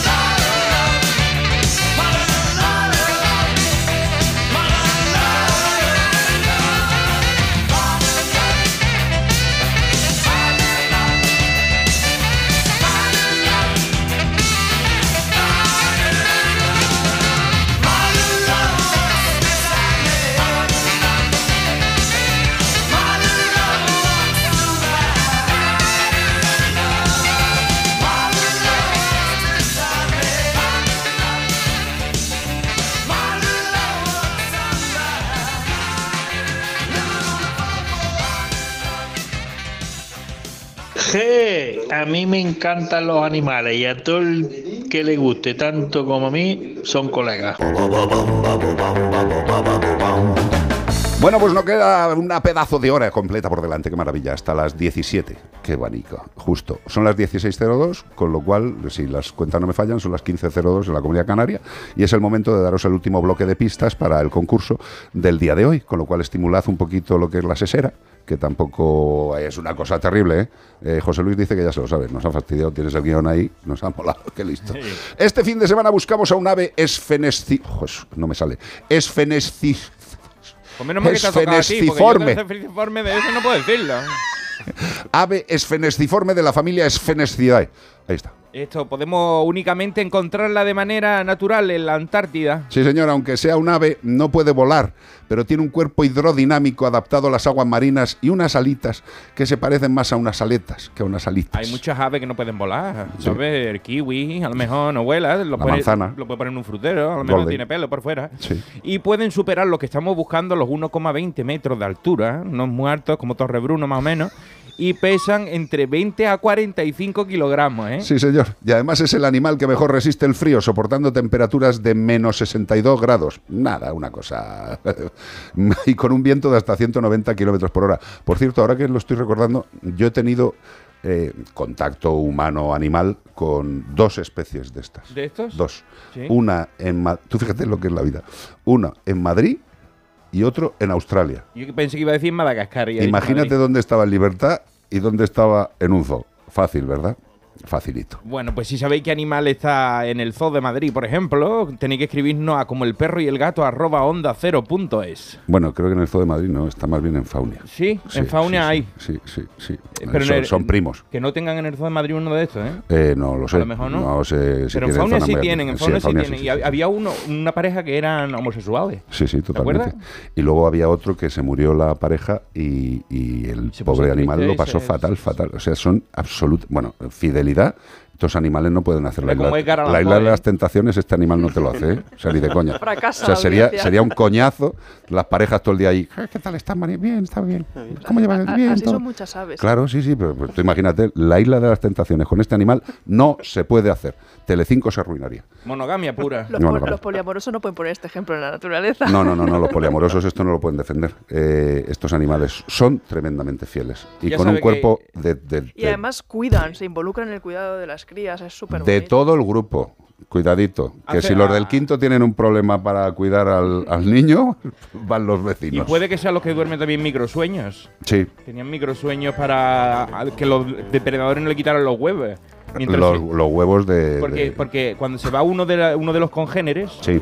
uno de los el cónyuge, el cónyuge. el cónyuge se va a, la- a la- a proveer, Sí. se queda a la hembra. Y cuando se va a la hembra, se queda el cónyuge. Qué bonito. Entonces duermen microsueños Sí. para que no les roben los huevos. Están ahí medio dormidos, pegando cabezazos. Yo también tengo microsueños de que estoy jubilado. tío. Sí, que te pone a lo mejor ver la tele y dice que me parezco un. Sí. que estoy poniendo un huevo, ¿no? No, no, no, no, eso no, pero yo digo, ¿estoy jubilado? No, todavía ¿Tú no. sabes cuál es el mejor microsueño? La siesta española, que en realidad es coger una cuchara en la mano y cuando se te cae, ahí tienes que Así lo hacía Dalí. Pero eso no llegas a disfrutarlo. Pues eso es la cabecita reparadora. Es que eso no es un microsueño, eso, eso es simple y llanamente un micro. O sea, eso no es sueño ni nada. Dejar que, que cuando se te cae la cucharilla ya se acabó la siesta. Ah, eso no lo firma nadie. Nadie. Vamos a hacer la cucharita. Pues eso te Ah, te vale. Pues yo creía que era otra cosa. 608-354-383 es el número al que nos tenéis que mandar si sabéis el animal. Y si sabéis responder con las pistas que os hemos dado, que va a ser difícil porque está muy loco la cosa, nos tenéis que escribir a como el perro y el gato arroba onda cero punto es para, llevaros un maravilloso premio de parte de Menfolsan. Correcto. Mira, productos educadores para perros y gatos. Esto también lo tienen nuestros amigos de juguetos, seguro. claro, productos educadores para niños y Claro, niñas. claro, claro. Perfecto. Bueno, pues los training products for dogs and cats. Qué bien me sale esto, de verdad. Es que lo digo mucho en casa. Por ejemplo, el antiorines. No es que al animal se le ponga un nudito en la parte de salida para que no haga pis. Eso sería totalmente contraproducente. Esto es un producto educador repelente que evita los orines no deseados, tanto en casa como en escaparates, fachadas y esquinas, que hay determinadas zonas de las ciudades que parecen un vertedero de excre- excrementos animales. Y esto no es por culpa del animal, porque el animal, hombre, pues si come, descome y si bebe, desbebe. Lo que hay que enseñarles es a dónde hacerlo. Pero para esa gente que no tiene ningún tipo de conciencia social, pues estos productos educadores se están utilizando en muchos ayuntamientos. Por ejemplo, las farolas, queridos amigos y amigas, las farolas eh, se llegan a despedazar por los orines de vuestro perro. Y dices, ¿pero cómo la orina puede hacer eso en una farola? Pues hijo, pues porque tiene una acidez, tiene unas cositas que se comen el metal. Hombre, pues eso lo pagamos todos. Por favor, enseñemos a nuestros animales a hacer las cosas donde deben. Llevemos nuestra botellica de agua para diluir la meadica, seamos responsables y por supuesto, lo que es el petardo gordo también hay que llevárselo. Pero no cogerlo en una bolsa y dejarlo en la acera, para ver si viene otro y la coge. Cerdo. Y Pero hacerle el nudo, por cerdo. favor. Eso, hacerle el nudo, que luego se emparrama todo. ¿Y dónde hay que echarlo? Pues al cubo de la basura, al correspondiente. Productos educadores para perros y gatos de Menforsan. Ojalá todos fuéramos un poco más educados. Como el perro y el gato. Chimpón, chimpón, chimpón, chimpón. Noticias. actualidad, Veamos qué trae. Pues nada, bueno, seguro, la primera. Condenado en Palma el dueño de una perra enferma por no llevarla al veterinario. Que esto también pasa mucho, porque hay gente que dice, es que... Se me ha pasado. No, no me he dado cuenta si Hoy- ese, hoy ese- no me es- viene bien, Ese mañana. tumor se lo he visto ayer y dice, pero vamos a ver si es como un balón de fútbol. Amigo. Eh, ¿Qué lo has visto ayer, alma de Dios? Eh, esto es maltrato No animal. cuela, no cuela, ¿eh? Lo- Los que están allí saben lo que desde cuándo lleva el animal enfermo. Cinco meses de cárcel y tres años sin poder tener animales.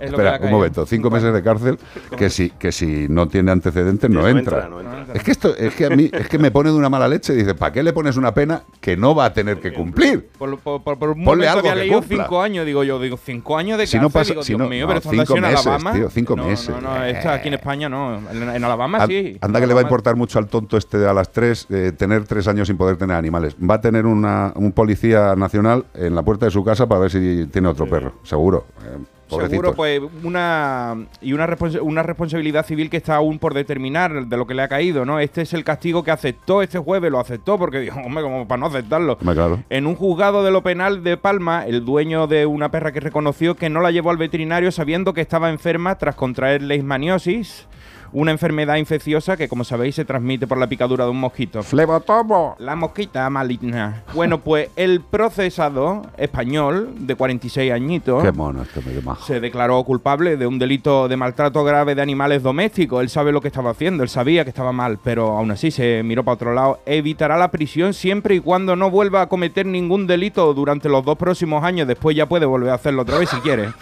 Bueno, cuando realice el curso de sensibilización animal que le van a imponer, que a lo mejor es un cuarto, son cuatro horas eh, por Zoom, te lo No- ponen no y te dicen que tiene que ser más bueno con los animales. Yo de verdad me encantaría que alguien si tiene el curso este de sensibilización me lo mande porque me gustaría verlo. Es que lo, desconozco, ¿eh? sí. no, no, es que no lo he visto. Pero, eso es como un castigo, te lo imponen como si fuera la cárcel. No sé, Ahora que te- tiene que hacer curso y... ¿Pero qué te hacen? Te sientan en una silla, te ponen una, una cámara como la delante. naranja mecánica, te Exacto, ponen ahí los te, te- te abren los ojos violentamente. No, no, no, bueno. Y viendo vídeos de gatitos. Como, como el de tráfico, ¿no? Como el de tráfico, ¿no? Exacto. Escucha, eso, eso, es que la verdad es que esto me cada vez Sí, me mejor. No, no, te lo digo en serio. Es que yo lo he dicho siempre. El curso este que se debería hacer, que ha dicho la anterior Dirección General de Bienestar Animal, ese curso que hay que hacer eh, para tener un animal, a mí no me parece mal, pero tiene que ser como los cursos de la Dirección General de Tráfico para recuperar los puntos, porque son unos cursos que están perfectamente hechos. Yo ya lo he contado mil veces, yo tuve que hacerlo, pero no porque yo hubiera infringido ninguna norma, sino porque eh, circunstancias, alguien que tenía un coche a mi nombre, de la familia, pues hizo infracciones y pagó las multas, con lo cual aceptó que había cometido eso y le quitaron los puntos a quién? ¡A mí! Bueno, ¿qué quiero decir con ello? Ese curso, ese curso, hay que hacerlo antes, durante y después como castigo. También tienes que pasarlo. Y si no, evidentemente no tienes ningún animal en tu vida, pero en ningún sitio, ni en protectora, ni en tienda. Y si vuelves a tenerlo, que te crujan bien crujido. Esos cursos hay que hacerlos. Y está muy bien planteado el de la DGT. ¿eh? Pues, Se sabe perfectamente si has aprendido. El hombre, tras reconocer su culpabilidad ante la magistrada, dio el visto bueno a los cinco meses de prisión. Dijo, me parece ok, y si no voy a entrar, pues... Mejor. Mejor, pues, eh, tras el acuerdo que alcanzó con su, su abogada, con la fiscalía, su abogado con la fiscalía, antes de iniciarse la vista. O sea, dijeron, ¿para qué vamos a hacer un, juzga- un juicio ni nada? Si, ¿Cuánto me va a caer? Nada, entonces, venga, acepto. Si total era un pringado de perro que había contraído leishmaniasis, pero si se muere es un perro nada más. Bueno, el perro había perdido uno de los ojos. Qué bien. ¿eh? Porque cuando lo llevaron al veterinario ya era tan tarde que cuando lo vieron dijeron se podría haber solucionado si usted lo hubiera traído hace tres o cuatro meses. Cuando lo que hizo fue abandonarlo. El tío lo que hizo lo tiró al campo, Ah. pero que llevaba microchip. Entonces cuando se lo llevaron al veterinario lo avisó y le dijeron, pero usted no había ni denunciado, ni estaba buscando el perro, ni nada, y se lo estaba queriendo quitar de en medio, vesicolaba y se murió sin verlo. El pano. Ya, pero fíjate, el delito es de maltrato grave y no es el de abandono también, porque con lo que estás contando también es un abandono. Pero bueno, es lo que hay. Eh, otra noticia curiosa. La pregunta inicial ya abre... Voy a quedar un poquito loco, ¿eh? ¿No acabaste bien con tu ex? Este zoológico te ofrece ponerle su nombre a una rata o una cucaracha que será devorada por otros animales. ¡Hey! Si te quieres desahogar, algún imbécil se inventará algo, no te preocupes. No te preocupes, se inventaron San Valentín y ahora se han inventado anti-San Valentín. Que o es ese- fagocitín. Es el mismo día, ¿eh? lo van a celebrar el mismo día. Y para todas aquellas personas que no hayan acabado del todo bien con su pareja en el zoo de San Antonio, Texas, si te coge cerca allí en Estados Unidos, pues tienen una oferta muy especial. ¿Eh? Mientras que la gran mayoría de empresas se preparan para sacar la mayor tajada posible del día de San Valentín y vender muchas flores, muchos libros, muchas cosas, otras prefieren, y además muchos disgustos de no me has comprado nada, no me quieres y cosas de esas, pues otros prefieren aprovecharse de aquellas personas que han roto con sus parejas, porque siempre hay un roto para un descosido, siempre hay alguien aprovechando, el, el materialismo, el todo esto funciona. Bueno, pues sus parejas recientemente para mejorar las instalaciones lo que han hecho es que todo lo que se pague lo van a invertir en mejorar las instalaciones a los animalitos, ¿no? Pero son apenas 5 dólares lo que te piden. Pues para todas aquellas personas que lo deseen, podrán ponerle el nombre a su, de su ex a una hoja de lechuga. O sea, esto es la, la opción vegana, ¿vale? Porque no todos van a ser animales depredadores, ¿comprendes? Tú le puedes poner un tomate, si tú eh, a lo mejor eh, tenías rozácea a tu, tu pareja, ¿no? Pues le pones un, de un tomate. Y una hoja que acabará siendo devorada y posteriormente por otro animal, ofreciéndote así la posibilidad de exterminar el pasado y hacer un, un de esto de quitar flu, flu, flu, rompe las cadenas y quedarte tranquilo. Y esto tam- es, en Texas, ¿no? en Texas, en San Antonio también. Oye, me, me parece muy bueno porque ya sabéis que hace unos años se puso de moda el ponerle el nombre de alguien a una estrella. ¿no? Sí, sí, claro. sí, vamos, eso es súper fantástico. Entonces esto, oye, pues es una idea que a mí nunca se me había pasado por la cabeza, me parece Claro. muy original. Contigo hicieron al contrario, le pusieron, te pusieron el nombre de una luna, ¿no? Efectivamente, sí. de la sí, luna sí. de Y- de Júpiter. Io. De la luna más volcánica del sistema La solar, la que la más luna de Júpiter tiene. se llama Io, Un satélite. Una de ellas. una de ellas. Pero es la más o sea, que eres, que muy, que eres vulgar, eres de solar. un grupo. No, que no, que soy la luna más activa del sistema Sí, sí, solar. ya te veo ya. ¿Y sabes que descubrieron, Refulgente. descubrieron luego un grupo de planetas que se parecían a la luna de Júpiter, a Io, no a mí, ¿Eh? y les llamaron los superíos. Entonces en la universidad, esto fue cuando yo estaba estudiando biología, los profesores se hicieron eco de la noticia y me empezaron a llamar superío. Superior. superío. Pero eso es como. La madre superior. Eh, es que- exacto. Es como si Iván dice, superior. dice superior. Superior. Superior. vale, estupendo. Bueno, pues ya sabéis. eh, para un roto siempre hay un descosido y para sacar dinero siempre hay un tonto que se hace listo.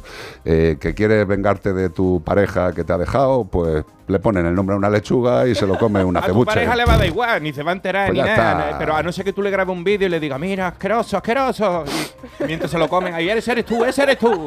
Lo que será lo siguiente de estos de San Antonio, Texas, Estados Unidos, será ponerle nombre a un truño, dejarlo en un sitio y que vea la gente que, que puedes ponerle incluso la foto encima Oye, del truño. hablando de San Antonio, Doy ideas. Ha sido hace poco San Antón, ¿no? Que Sí, han, sí, sí. han vendido. eh, Bendecido, bendecido. Han bendecido y han Han vendido. vendido.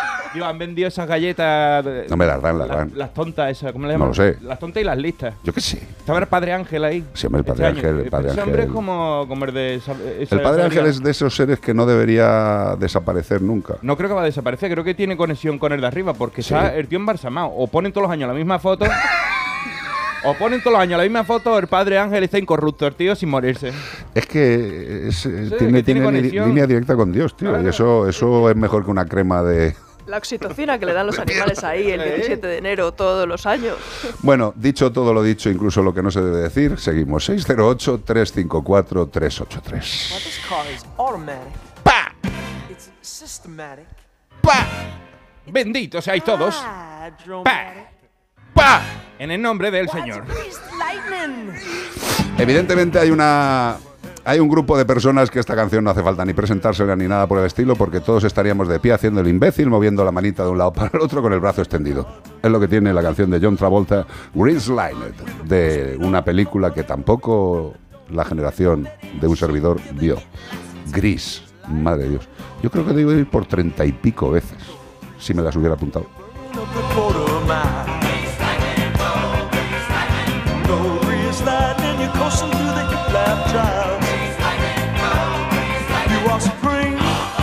Are cream for grizz lightning. We'll get some purple French tail that's 30 inch fins, oh yeah. A Palomino dashboard and dual muffin twins, oh yeah. With new pistols, clubs, and shocks, I can get all my rocks. You know that I ain't bragging, she's a real pussy wagon, grease lightning.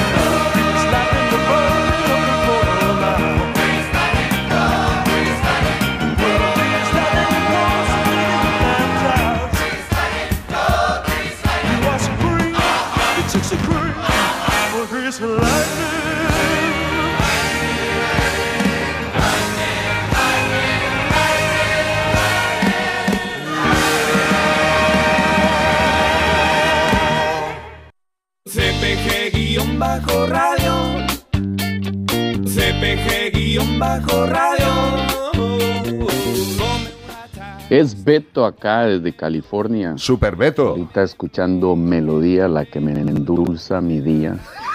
A la nueva, ¿eh? Esto de las colonias, con todo el respeto de los letrados, no se trata de una cuestión de cabeza, de pensar. Esto se trata de sentimientos y esto se debe tratar del, con el corazón. El corazón lo que hace es armonizar diferencias y el cerebro lo que hace es dividir naciones y personas. Así que un abrazo y echen pa'lante. Venga. Qué ganas de darte un abrazo, Beto, tío, macho, de verdad, ¿eh? Qué belleza de reflexiones siempre nos hace. Pero es que siempre. eh, Es que este, Nos deja el detalle. eh, José Luis, es que esta, esta, eh, este programa es lo que tiene, que era lo que te decía antes. O sea, gente por todo el mundo que tenemos un mismo rollo común, que es el respeto y el cariño hacia los no racionales. Y hay personas como Beto, gente que nos llama desde Cabo Norte, tío, o sea, que dice, pero ¿quién está escuchando este, este programa, tío? Está- Estáis mal de la cabeza. No tenéis otra cosa. O sea, con la de que tenía alrededor, ¿qué estáis haciendo escuchando esto? Pero lo que flipas es que siempre te dan el apunte exacto en el momento exacto. O sea, la reflexión de Beto es que siempre es flipante el tío.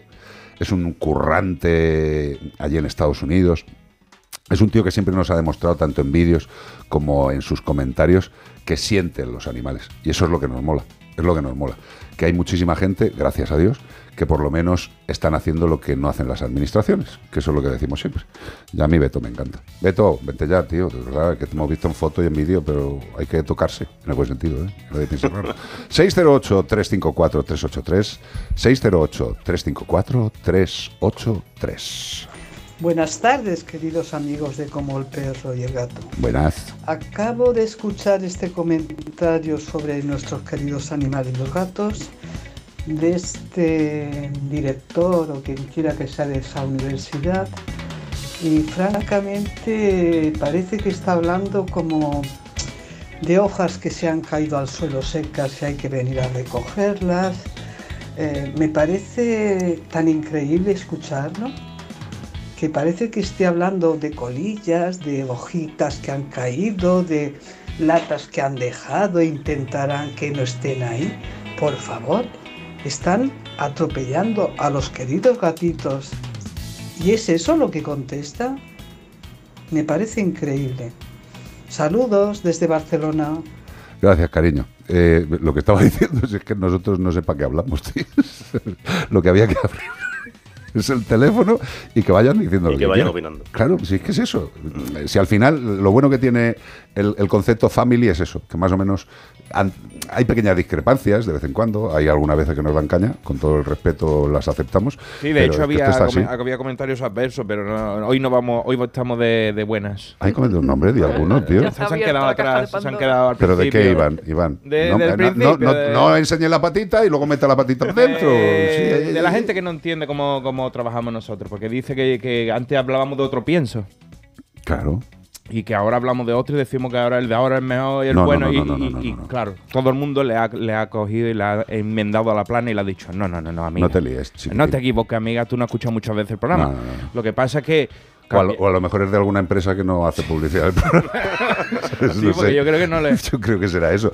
Vamos a ver, eh, si es que volverlo a explicar es una tontería. Eh, nosotros, evidentemente, como llevamos 18 años seguidos haciendo el programa, pues hombre, en esos 18 años han entrado y salido muchas empresas, todas ellas con la categoría suficiente para que nosotros os la ofrezcamos a vosotros. Y que seguimos O sea, ofreciéndola. O eh, sea, hablamos muchas veces de otros piensos. No, no, no, o nos llamáis Roy- vosotros. Royal decís- Canin, fantástico. Lenda, fantástico. Eh, Yosera, fantástico.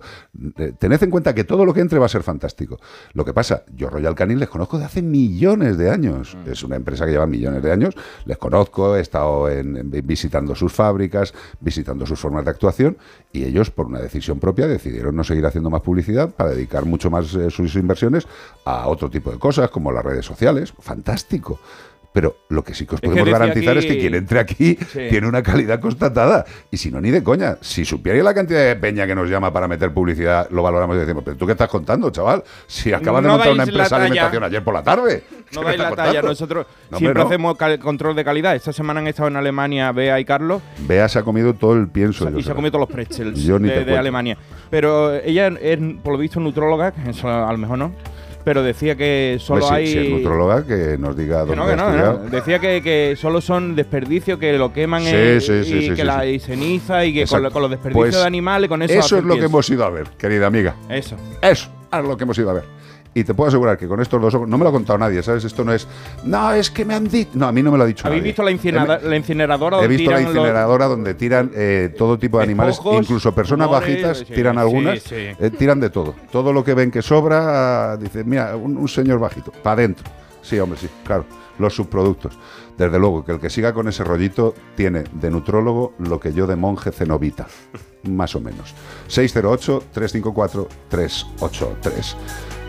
¿Ves? Es como la gente que dice que la cantante de esta canción se quitó las costillas flotantes. Pero si esa operación no existe. ¿Qué estáis contando? Es que la gente está muy loca. ¿Tú te crees que Cher se ha quitado las costillas flotantes? Yo lo he oído. Tú lo has oído.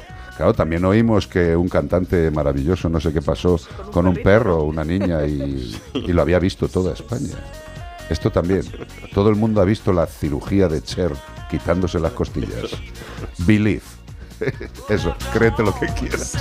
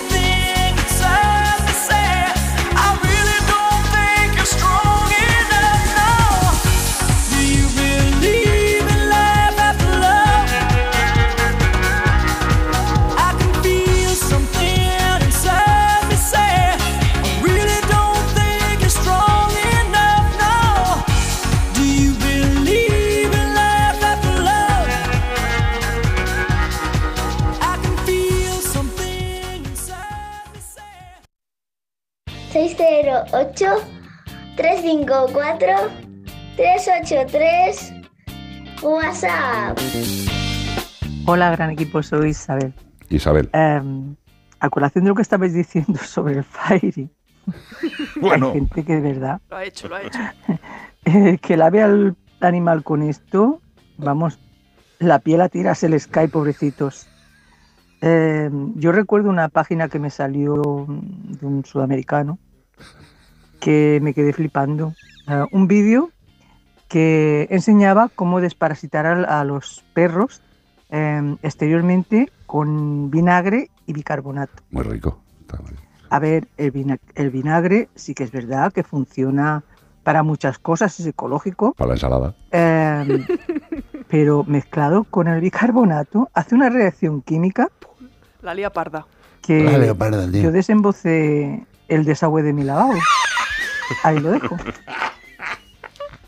Isabel. Que vamos, que la liado parda. ¿sabes? Totalmente. Vamos a ver, es que estos son las cosas de las redes sociales, tío. Y es que- pero yo lo que sigo preguntándome es cómo la gente tiene, tiene esa capacidad de, de- de confianza extrema en que ven algo que dice alguien que no conoce. o sea, tú de repente te encuentras haciendo aquí el scroll este pinche para for y de repente ves a alguien que dice "Pues, para tener a su perro bien lavadito, dele un agua con vinagre y con bicarbonato. El perro saldrá chévere. Claro, el perro saldrá chévere eh, o saldrá desnudo de piel y de pelo. Hay que tener cuidado. Ya conté hace tiempo, queridos, que una persona que ya no está entre nosotros me llama un día y dice, el perro me guiña el ojo. Y digo, ¿pero por qué? Dice, no sé, pero me guiña solo un ojo. Digo, hombre, pues eso será que le ha pasado algo. Dice, quizás sea porque lo lavé con un producto inadecuado. Y digo, ¿con qué lo lavaste? Dice, no encontraba jabones. Y utilicé la pastilla del lavavajillas. Y digo, con dos cojones y un palo, jefe. O sea, con la pastilla del lavavajillas. Pues coño, claro que le guiñaba el ojo. Le había hecho una úlcera. Una úlcera. Que no perdió el ojo de coña. Por favor, de verdad, que lo de Menforsan y estas cosas, insisto, es porque funcionan, ¿vale? Y los productos para los animales es muy sencillo. Mira, productos para animales. Lo he dicho, ¿no? Es sencillo, ¿eh? Para animales. Sencillo. Lavavajillas para lavavajillas. Que todavía tengamos que seguir diciendo esto. 608-354-383. Consejitos y volvemos. Ah, no, que me he equivocado. Como el perro y el gato. Siempre pensaste en petarlo. Honestamente, sí. Siempre he tenido un sentimiento narcisista de querer hacer algo que merezca la pena. Yo quiero intervenir en el mundo. Es una ambición desmedida. Lo de Évole, con Z Tangana. Mañana a las nueve y media de la noche en La Sexta.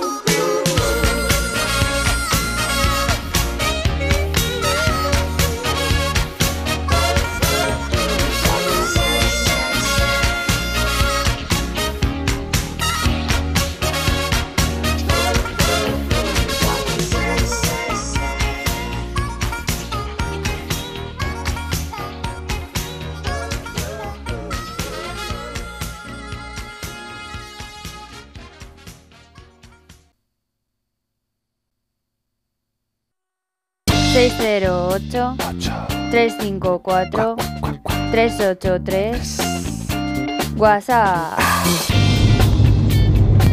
Hola, familia de Como el Perro y el Gato.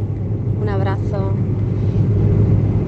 Pues hablando de abandonos, esta semana han abandonado, entre otros muchos animalitos, pero han abandonado una camada de cachorros, de ocho cachorritos, con el cordón umbilical todavía fresco, en una bolsa, en un polígono de Antequera.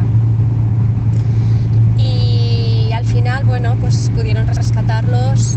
Siete cachorritos vivían, uno falleció y finalmente, gracias a pues, esas almas generosas que hay, se encontró una casa de acogida para ellos. Pero mi pregunta es, ¿cómo se puede seguir viviendo después de hacer una cosa así?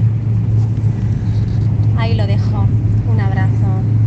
Un abrazo, cielo, qué bonita eres. Eh, ¿Cómo se puede seguir viviendo? Pues porque no hay conciencia. eh, hay, hay determinadas personas que la maldad eh, forma parte de su sistema vital. Yo no lo. No sé, yo creo que todos tenemos alguna maldad o alguna cosa que no está del todo bien. También lo que repetimos muchas veces, que si, si eh, se pudiera oír todo lo que pensamos, todos estaríamos en la cárcel, ¿vale? Todos. En algún momento todos estaríamos en la cárcel. Pero hay gente que esto no lo considera malo, y ese es el problema, que no lo consideren malo. Porque si tú haces una maldad consciente, eh, serías un HDP, porque eres malo y eres consciente. Pero es que hay muchísima gente que yo creo que es más volumen y es el verdadero problema. Porque a los HDP antes o después se les encuentra. Pero a los que no son HDP y les da absolutamente igual, esos van haciendo la maldad de forma continua, continua, continua. Un día nace una camada y la sueltan, la tiran, otro día hacen otra maldad. Son gente que tienen asumida esa eh, forma de actuar en contra de lo que es ético, moral, empático, no lo sé. Y ese es el problema de la gente. Yo creo que es una falta de empatía. La empatía a veces cuando es excesiva te amarga un poco la vida. Yo creo que es que sí. esa de- se tiene que Eh, seleccionar. Nos miramos a la cara tú y yo y ya nos damos las penas de la empatía. Sí, Por ejemplo, un psicólogo no tiene que ser empático, pero no excesivamente empático, porque ya, si no pero se- ¿y cómo se hace eso? Claro, quiero decir, Dice, espera, que me regulo el volumen de la empatía, que está en la espalda. Claro, pero eso al final es una característica que también supongo que es intrínseca y que cada uno tiene un nivel. Luego se aprenderá sensibilidad y tal y se desarrollará como muchas características. Pero es verdad que, que hay que saber poner esos límites, ¿no? Cuando tienes una profesión concreta o la gente que trabaja con tema de animales también lo puedes pasar muy mal, ¿no?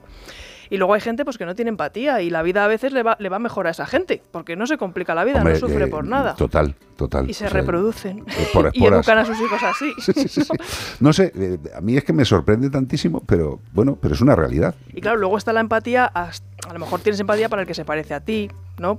Para tus hijos o para las personas, pero ya los animales, y encima cuanto más alejados estén de ti, menos empatía te dan. O sea, no es lo mismo la empatía que tiene la gente en general por un perrito, con pelito, un gatito, un ratoncito, incluso, o un pajarito, que por una, yo no sé, un lagarto Sí, o una cucaracha. o una cucaracha, que y le ponen el nombre del ex. Pues eso, que nos queda mucho todavía por educar. Y sobre todo pens- pensemos, eh, que esto también es complicado, eh, en España hay muchos mundos y, cada uno tiene sus especificidades. Y aparte de que cada mundo o cada comunidad autónoma tiene sus especificidades, que lo vamos viendo en el maravilloso trabajo que está haciendo Bea posicionando todas las alteraciones que suceden en el país en un mapa fantástico que ya lo pondremos a la visualización de todos, eh, eso va a seguir existiendo mientras no sigamos educando, porque hay muchos puntos de España que nosotros creemos que tienen la misma oportunidad de recibir la información que recibimos todos, y eso no es cierto. Hay muchos lugares de España que todavía no tienen la capacidad de ver todos los canales de televisión, ni escuchar todos los canales de radio, que no tienen una fantástica y maravillosa ADSL de las antiguas, que es que no tienen línea. Eh, hay mucha gente que no recibe información y vive la información de lo que necesitan y de lo que han vivido, que no es ni para ellos ni bueno ni malo, es lo que han vivido. Y esa gente necesita información, que no son ni mejores ni peores, son así. Y si no se les explican las cosas, pues no se puede cambiar, ni para un lado ni para el otro. Tenemos que contarles cosas, tío. Y, tenemos que salir de ese bucle de no me parece mal lo que estoy haciéndole al animal. No jorobes, tío. Habrá que explicárselo. Pues ese es el trabajo que tenemos por delante. 608-354-383. ¡Guau! Cuidadito con el boss. Hungry Heart. A ti el boss tampoco es de los que más te gusta. No, no es de lo que más me gustan, ¿Ves? la verdad que no. Te lo notaba yo. esa época no. Te lo notaba yo. Con la pinta que llevas hoy eres más de, no sé, Hay otro que de me los. Bee Gees, De quizás. los Gees, a lo mejor, sí. Stay. ¿Eh? ¿Qué? Me pegaría más. Tragedy. Sí. Eh, no voy a decir nada sobre Este. Bruce Springsteen, que yo sí parece Elton John.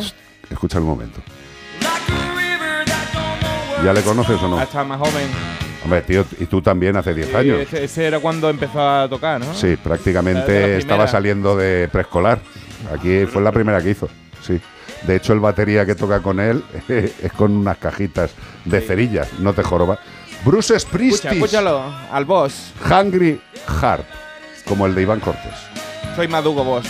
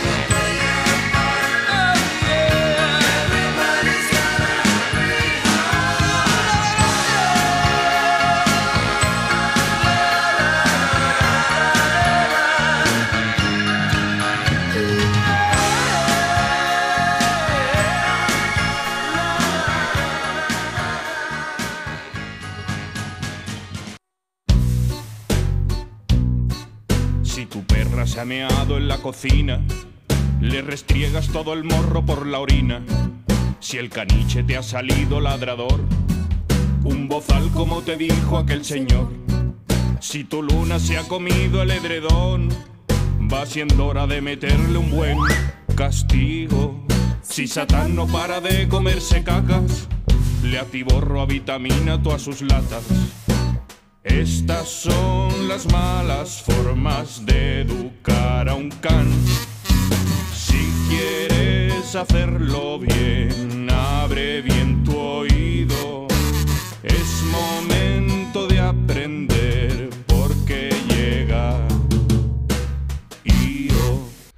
Almagro. Aquí estoy. Bueno, si llevabas todo el rato, no sé para qué hemos puesto la canción. Pues mira, Bea está ahí muy entretenida, pero habíamos quedado, ella y yo, que íbamos a hablar de algo que nos gusta mucho. De gatos. No, que es que nuestros perros nos muevan la colita. Eso, sacada de contexto. No, pero. A ver, espérate. Sí, es que ha quedado como muy... De hecho, me he quedado así como en un... De que nuestros perros nos muevan la colita. Vamos a ver, La suya. Cuando un- efectivamente, cuando Vale, un vale. perro mueve la colita, todo el mundo dice, "Ay, mira qué contento está, ¿no? sí, está sí. moviendo la colita. Y hemos dicho varias veces aquí que el movimiento de la cola de los perros ya se ha comprobado que no siempre es una buena señal, que No. es excitación y que está conectado ese movimiento con partes del cerebro, que si el pensamiento es positivo y encima parece ser que la mueven más hacia la derecha, Bueno, eso no lo digas aquí, que ya nos están llamando fachas por todas las redes sociales.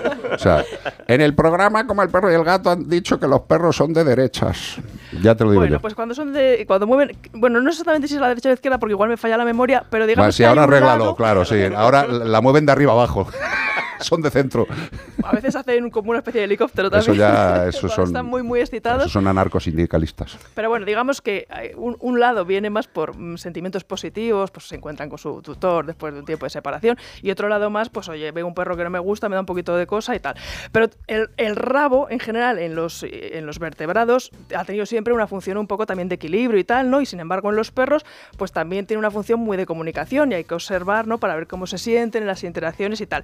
Y ya sabemos que el hecho de que lo muevan no es que estén súper contentos, están súper excitados. Ya si somos finos, podremos ver si es más a un lado o a otro. Pero bueno, la cuestión es que hay que evaluar el contexto. Pero de lo que queríamos hablar es de un avance, ¿no? Que han hecho un grupo de biólogos, mira, Eh, a- a- un estudio de la, universi- de la Universidad de Camden Forest que demuestra que la cola del perro evidentemente se mueve. Eso, ya está lo- lo- certificado. no, lo que demuestra es que se mueve, por ejemplo, un cachorrito de perro mueve más la cola que un cachorrito de lobo. Entonces, lo que están Un insinuando, dicen que hay que investigar un poquito más, es que podríamos haber seleccionado nosotros, los humanos, igual que hablamos hace poco de que también hemos seleccionado los ojos más oscuros en los perros porque nos parecen como menos agresivos al no ver, bueno, no lo sé, al no ver la pupila dilatarse, ¿no? Pues digamos que también podríamos haber seleccionado ese movimiento del rabo tan insistente que en los lobos y en los zorros y en otros cánidos no aparece tan, tan, tan, tan evi- evidente, evidente, sí. porque nos gusta, igual que nos gusta ver comer a un perro o a una paloma, y por eso alimentamos muchas veces animales, porque nos gusta, pues parece ser que esos movimientos rítmicos, pues también nos gustan. O sea que, eh, según el estudio de Care, eh, lo que dicen es que el movimiento del rabo ha sido una evolución del cánido hacia la convivencia feliz con el humano. efectivamente, efectivamente. Qué maravilla. Eh, muy bien. Se habrán dejado una pasta que en el estudio. felices. No, no, sí, me- lo que está bien, ¿no? no pero a mí Pues todos los estudios que confirman evidencia me parecen El geniales. estudio tío. también viene influenciado pues porque hay que, que meter más inversión en la investigación sobre cómo los perros en este caso no pues se comunican con nosotros. Muchas veces seleccionamos cosas que son malas adrede y lo sabes tú lo hemos hablado mucho, Sí, sí. los hocicos chatos que no pueden respirar. Sí, no, los- no, hombre, por supuesto. Pero parece ser que indirectamente pues porque nos gusta seleccionamos Pero yo creo que eso ha sido una selección más del perro que del humano que quiere que le suceda eso al perro. Eso es como los rinocerontes, pobrecitos míos. No, lo digo en serio. Es que la, evolución de los animales es para protegerse o para sentirse también bien. Los rinocerontes está. pare- eh, Hay un estudio que es que se está viendo que se eh, está disminuyendo el, el tamaño del cuerno del rinoceronte con un, como un método de autoprotección. Porque ven animales muertos sin cuerno y dice, verde con un cubo, le han matado, le han quitado el cuerno, pues a ver si esto genéticamente se va para abajo y se oculta, ¿sabes? Pues eso es una evolución por el animal. Otra cosa es lo que hemos dicho de hacer razas que tienen el morro chato que, es que no pueden respirar. Eso es aberración humana. Claro, pero bueno, si nos gustan más los animales que son como más alegres, o nosotros tenemos esa sensación de que el hecho de que muevan el rabo es alegría, pues digamos que a lo mejor los, los tendríamos más en casa porque son más sociables, más cariñosos, se reproducirían más y aparecerían Bueno, más. lo de que estamos hablando de mover el rabo más alegría, nos estamos refiriendo a los perros, por si hay alguien que ha entrado tarde, ¿de acuerdo? Eh, hay otra cosa que te quiere poner Beatriz Ramos. Eh, dale, dale, cañón. Hola, buenas. Mira, era para ver si me podéis ayudar. Es una consultilla. Mira, yo tengo un mini pincher. Mini pincher. Tiene dos años.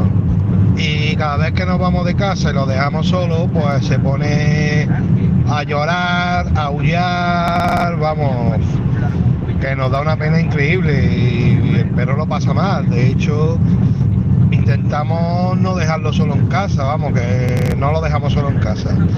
Y queríamos una solución, más que todo por cuando nos vamos al trabajo y eso. La verdad es que ha habido dos personas hoy que nos han llamado desde el, desde el espacio, sí, es tío. un sitio donde siempre se escucha este programa. La misma, la misma avioneta, los dos. La Estaban, yo sí, Además eh, vienen aquí con una camiseta de la NASA. Sí, sí, está José Luis con la camiseta de la NASA.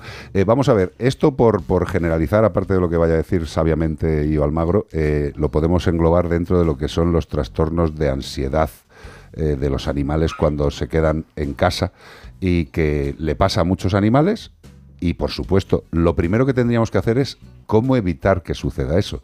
Evidentemente tiene solución. Lo primero que tenemos que decir a nuestro amigo es que tiene solución, pero tienes que ponerte en manos de una persona eh, que sea experta eh, legalmente, o sea, que te pueda justificar con un papelito que sabe del tema. Es el No- conocido efecto Macaulay Culkin. Exacto. No lo dejes en casa solo porque ya sabes lo que te puede pasar con la casa. Macaulay Culkin. Macaulay eso lo, tiene, Culkin. lo tiene muy fácil, mira. A ver, realmente es un problema molesto porque tú te vas de casa, no puedes hacer nada y el perro lo está pasando mal. Encima igual los vecinos protestan y entonces tienes una situación complicada.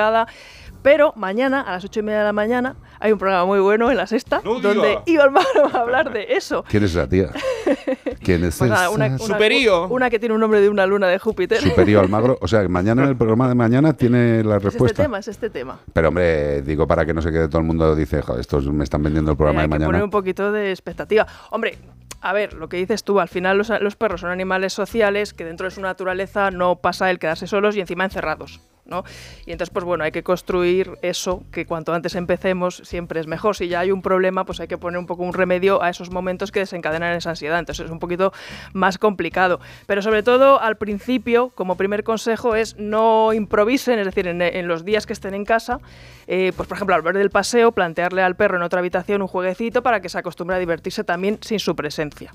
Luego también, pues eh, enseñarle a descansar sin su presencia. Cuando esté pues ya cansado y tenga ganas de descansar, se queda dormido, pues escaquearse y dejarlo solo un poco así con maldad, pero normalizar esa situación. Correcto. Eh, vamos a ver, la ansiedad por separación existe, yo creo, principalmente por darle demasiada cercanía o demasiada presión de tu presencia humana al perro durante sus primeros días en el hogar. Eh, no seas pesado, no seas pesa. De verdad, eh, hay que atenderles, hay que estar con ellos, pero no todo el día. Porque claro, la novedad, sobre todo esto pasa en animales novedad, como digo yo, que han ha habido pocos animales o hay nuevos personajes en el hogar que nunca han interaccionado con perros y tal. Ay, yo le quiero tener en brazos todo el día, claro. Y el perro está en brazos todo el día, o todo el día fijándote en él y de repente te vas y el perro dice, ¿y ahora qué se hace? Sí, y a veces también porque no les cubrimos sus necesidades. Un mini pincher es un perro bastante activo, Vamos, aunque sea pequeño. un mini pincher te escala en la concagua, ¿eh? Entonces, a lo mejor dejarle encerrado si no está lo suficientemente satisfecho, sin nada que hacer, pues no lo ha gestionado bien. Pero bueno, ahí ya hay un problema y ya había que. Yo co- recomiendo consultar a un profesional efectivamente para que te haga un planning y, sobre todo, que sea cualificado y que luego tú te comprometas con ese Exacto, planning. exacto, que muchas veces dice, es que este señor o esta señora no tiene ni idea. Y dice, "Pues, le has hecho caso. Como alma cuando, de Dios". cuando vas al endocrino, a un nutricionista o a un entrenador personal y te dicen, tienes que hacer todo esto. Y dice, bueno, he hecho el Pues 50%, pero usted es muy malo. Usted es muy malo. Es como los bebés, ¿no? Como los bebés, ¿no? Cuando te dicen, haz el duérmete como te quiero mucho y el otro es... eh, Sí, uno otra el método el eh, sí. Uno es déjalo llorar para que Eso, aprenda Y que otro puede- métele- y otro métele en la cama. Y otro no te quiero mucho, le doy todo, ¿no? Aquí nuestro amigo es muy importante porque siempre se ha dicho, y eso es algo que ha cambiado, que había que ignorar a los perros que lo pasaban mal porque todo les estaba reforzando, que la querían atención y tal. Pero se ha demostrado que, que cuando un perro, pues, pero no cuando hay un problema grave, ¿vale? Cuando un perro pues se queda un poquito de, ay, me dejan solo, él necesita esta seguridad de que yo voy a volver, ese vínculo fuerte, ¿no? De que lo ignores y pases de él y luego vuelvas y no le hagas ni caso. Entonces, unas caricitas antes de irte, de enseguida vuelvo, no te Pero, preocupes. pero la una- frase que tú le digas pero unas caricitas. Pero que- es que hay gente que se despide del perro como si se fuera a, a- a- vivir a Australia. Y sobre todo cuando vuelvas, no hacerle una bienvenida como si, ¡ay, ya estoy aquí! ¡Qué, qué bien mi perrito! No. Volver ahí no es ignorarle, pero decirle, hola, chaval, ya estoy aquí. Como normalidad en la salida, normalidad en la vuelta. Eso es fundamental. Porque si, si exacerbamos esos momentos de tensión que el animal ya lo tiene, se van, se van, Pero se van. Y tú que- estás, no, cariño, no te preocupes, que volvemos en un ratito, pórtate bien. Y el perro dice, pero es que se está yendo. O sea, él lo único que está oyendo es, me quedo solo, me quedo solo, me quedo solo, me quedo solo. No te está entendiendo una mierda, de verdad. Bueno, una un- cosa unas normal y te vas. y luego ya no volver a mirar atrás. Esa mirada de culpable desde la puerta, esa sí que hay que quitarla. Pero es verdad que esas caricitas les ayudan mucho. Yo lo he comprobado. Mi perro tuvo un historial de ansiedad un tiempo que yo viajaba mucho y, y de verdad que se supera. ¿eh? Y es Sí, maravilloso cuando se supera porque uf, vuelve la tranquilidad a tu vida porque es un problema que es muy molesto para los Sí, pero, tutores. pero, eh, pero pensemos, pensemos, insisto, que es una cosa que sucede porque quizás en el momento de adquirir o de adoptar al animal no nos hemos informado de forma suficiente. no volvemos a lo mismo y volvemos, y volvemos al curso este de la DGT aplicado a las, a- a- al buen trato de los animales. Es fundamental. Eh, también otra cosa que tenemos asumida es que parece que todos sabemos convivir con animales. Dice, hombre, claro, que le metes en casa y ya estás conviviendo. Pero es que convivir no es eso. Eso como si dices, estoy soltero, no tengo pareja, mm, salgo una noche, ves a una persona y dices, este, para casa. Habría- eso no lo habría- habría hacemos. que ver también cuántas horas está solo este perro. Exacto. Pero bueno, eso ya. El que has dicho, va- perdón, es que ¿Cuántas estaba- horas está solo? ¿Cuántas horas Ah, está solo? Si claro. es razonable o no. Claro. Bueno, razonable para quién, para el dueño o para el perro. es que es que esa es una puñeta. ¿Alguna cosa más, Ramos? Sí, hombre, Madrid desde Guadarrama. O sea, ¡bum! Madrid Raquel- desde Guadarrama, está bien. Raquel desde Guadarrama, Madrid, nos dice, yo, yo es que esta consulta me suena, pero me la acaba de mandar otra vez y digo, o es la misma persona que me la ha mandado dos veces. Hicimos caso. Que, no, sí, sí, la, la- porque fue muy gracioso, o tiene el mismo problema, que puede ser. Dice, me llamo Raquel, quería hacer una consulta, a mi perro le dan miedo las moscas, hasta el punto de temblar y dejar de comer. Eso no es tan raro, ¿eh? Ahora... Sí. Tenemos mosquiteras, pero a veces se cuela una y es un drama. Nunca le ha pasado nada malo que le pueda relacionar con el tema de las moscas y no Que sabemos, ella sepa. Sí, que no sabemos cómo ayudarle. Muchas gracias y enhorabuena por el programa. Y por cierto, se llama Moncho y es un setter Gordon y es un amor. Me encanta Moncho, tío, de verdad. Un setter Gordon de nombre Moncho, de verdad. O sea, me acaba de romper el alma, qué bonito. Pues Moncho. mira, eso es, eh, lo he oído varias veces y siempre pensamos que el origen está en una asociación. En una asociación entre el pa, matar la mosca y la mosca. Entonces hay que contracondicionar esa asociación y eliminarla. Para lo cual, pues vas, compras unas moscas, las sueltas por la casa y le empiezas a hinchar de salchichas al perro o que esté comiendo mientras. O bueno, hay que, hay que plantearse ahí una- un tema. Pero es muy posible que venga por una asociación porque dices miedo a las moscas. O a no ser, que también me lo puedo imaginar yo, ¿eh? Eh, que, yo, lo que sí que he oído eh, es miedo a insectos voladores eh, y de determinado tamaño y que a alguno le haya podido pegar un picotazo. O que a lo mejor, haya, imagínate que ha estado en una perrera, que a lo mejor no era muy higiénica, había muchos, muchas moscas, a veces puede Sí, ser. y el agobian. animal se ha agobiado tal y puede tener ese recuerdo, esa asociación de ese momento.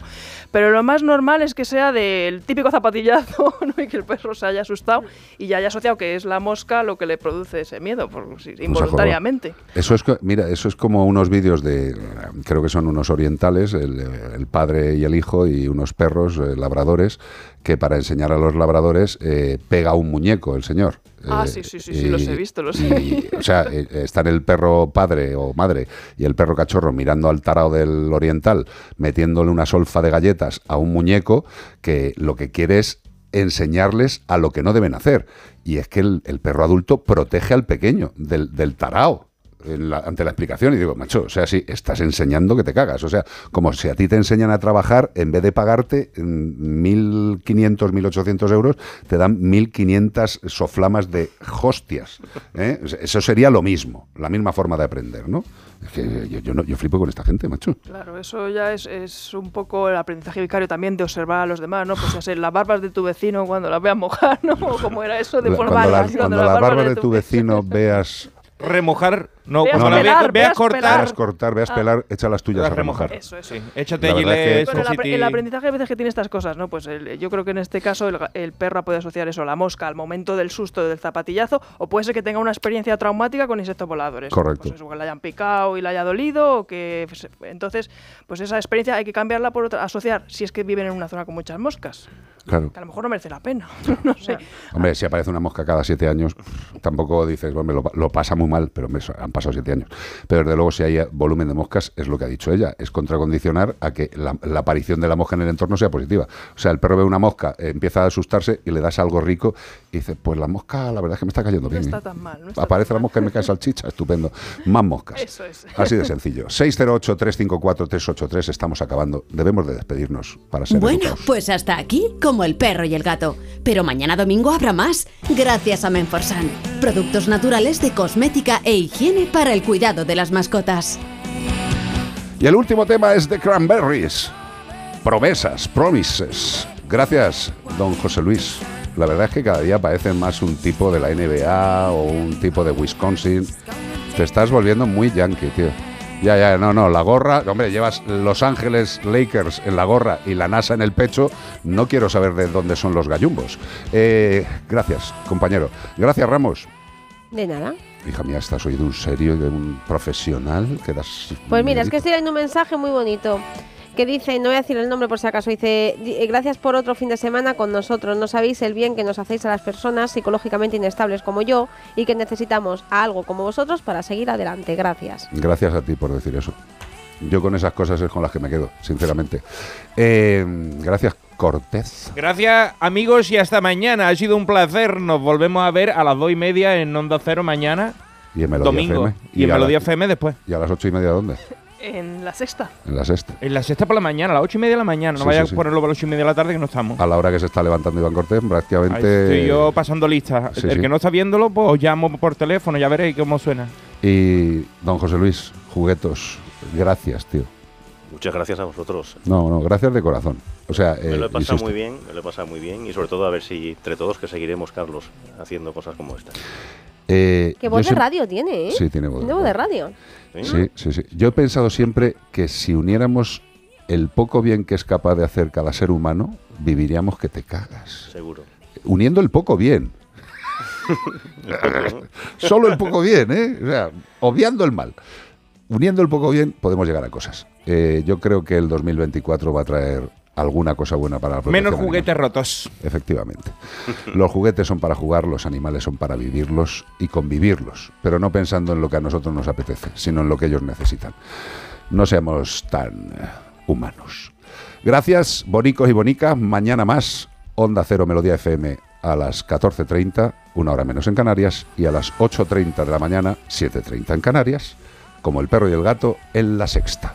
Portaros bien y si veis algo malo con los animales, denunciarlo, que es una costumbre muy sana para llegar a donde hay que llegar, denunciar.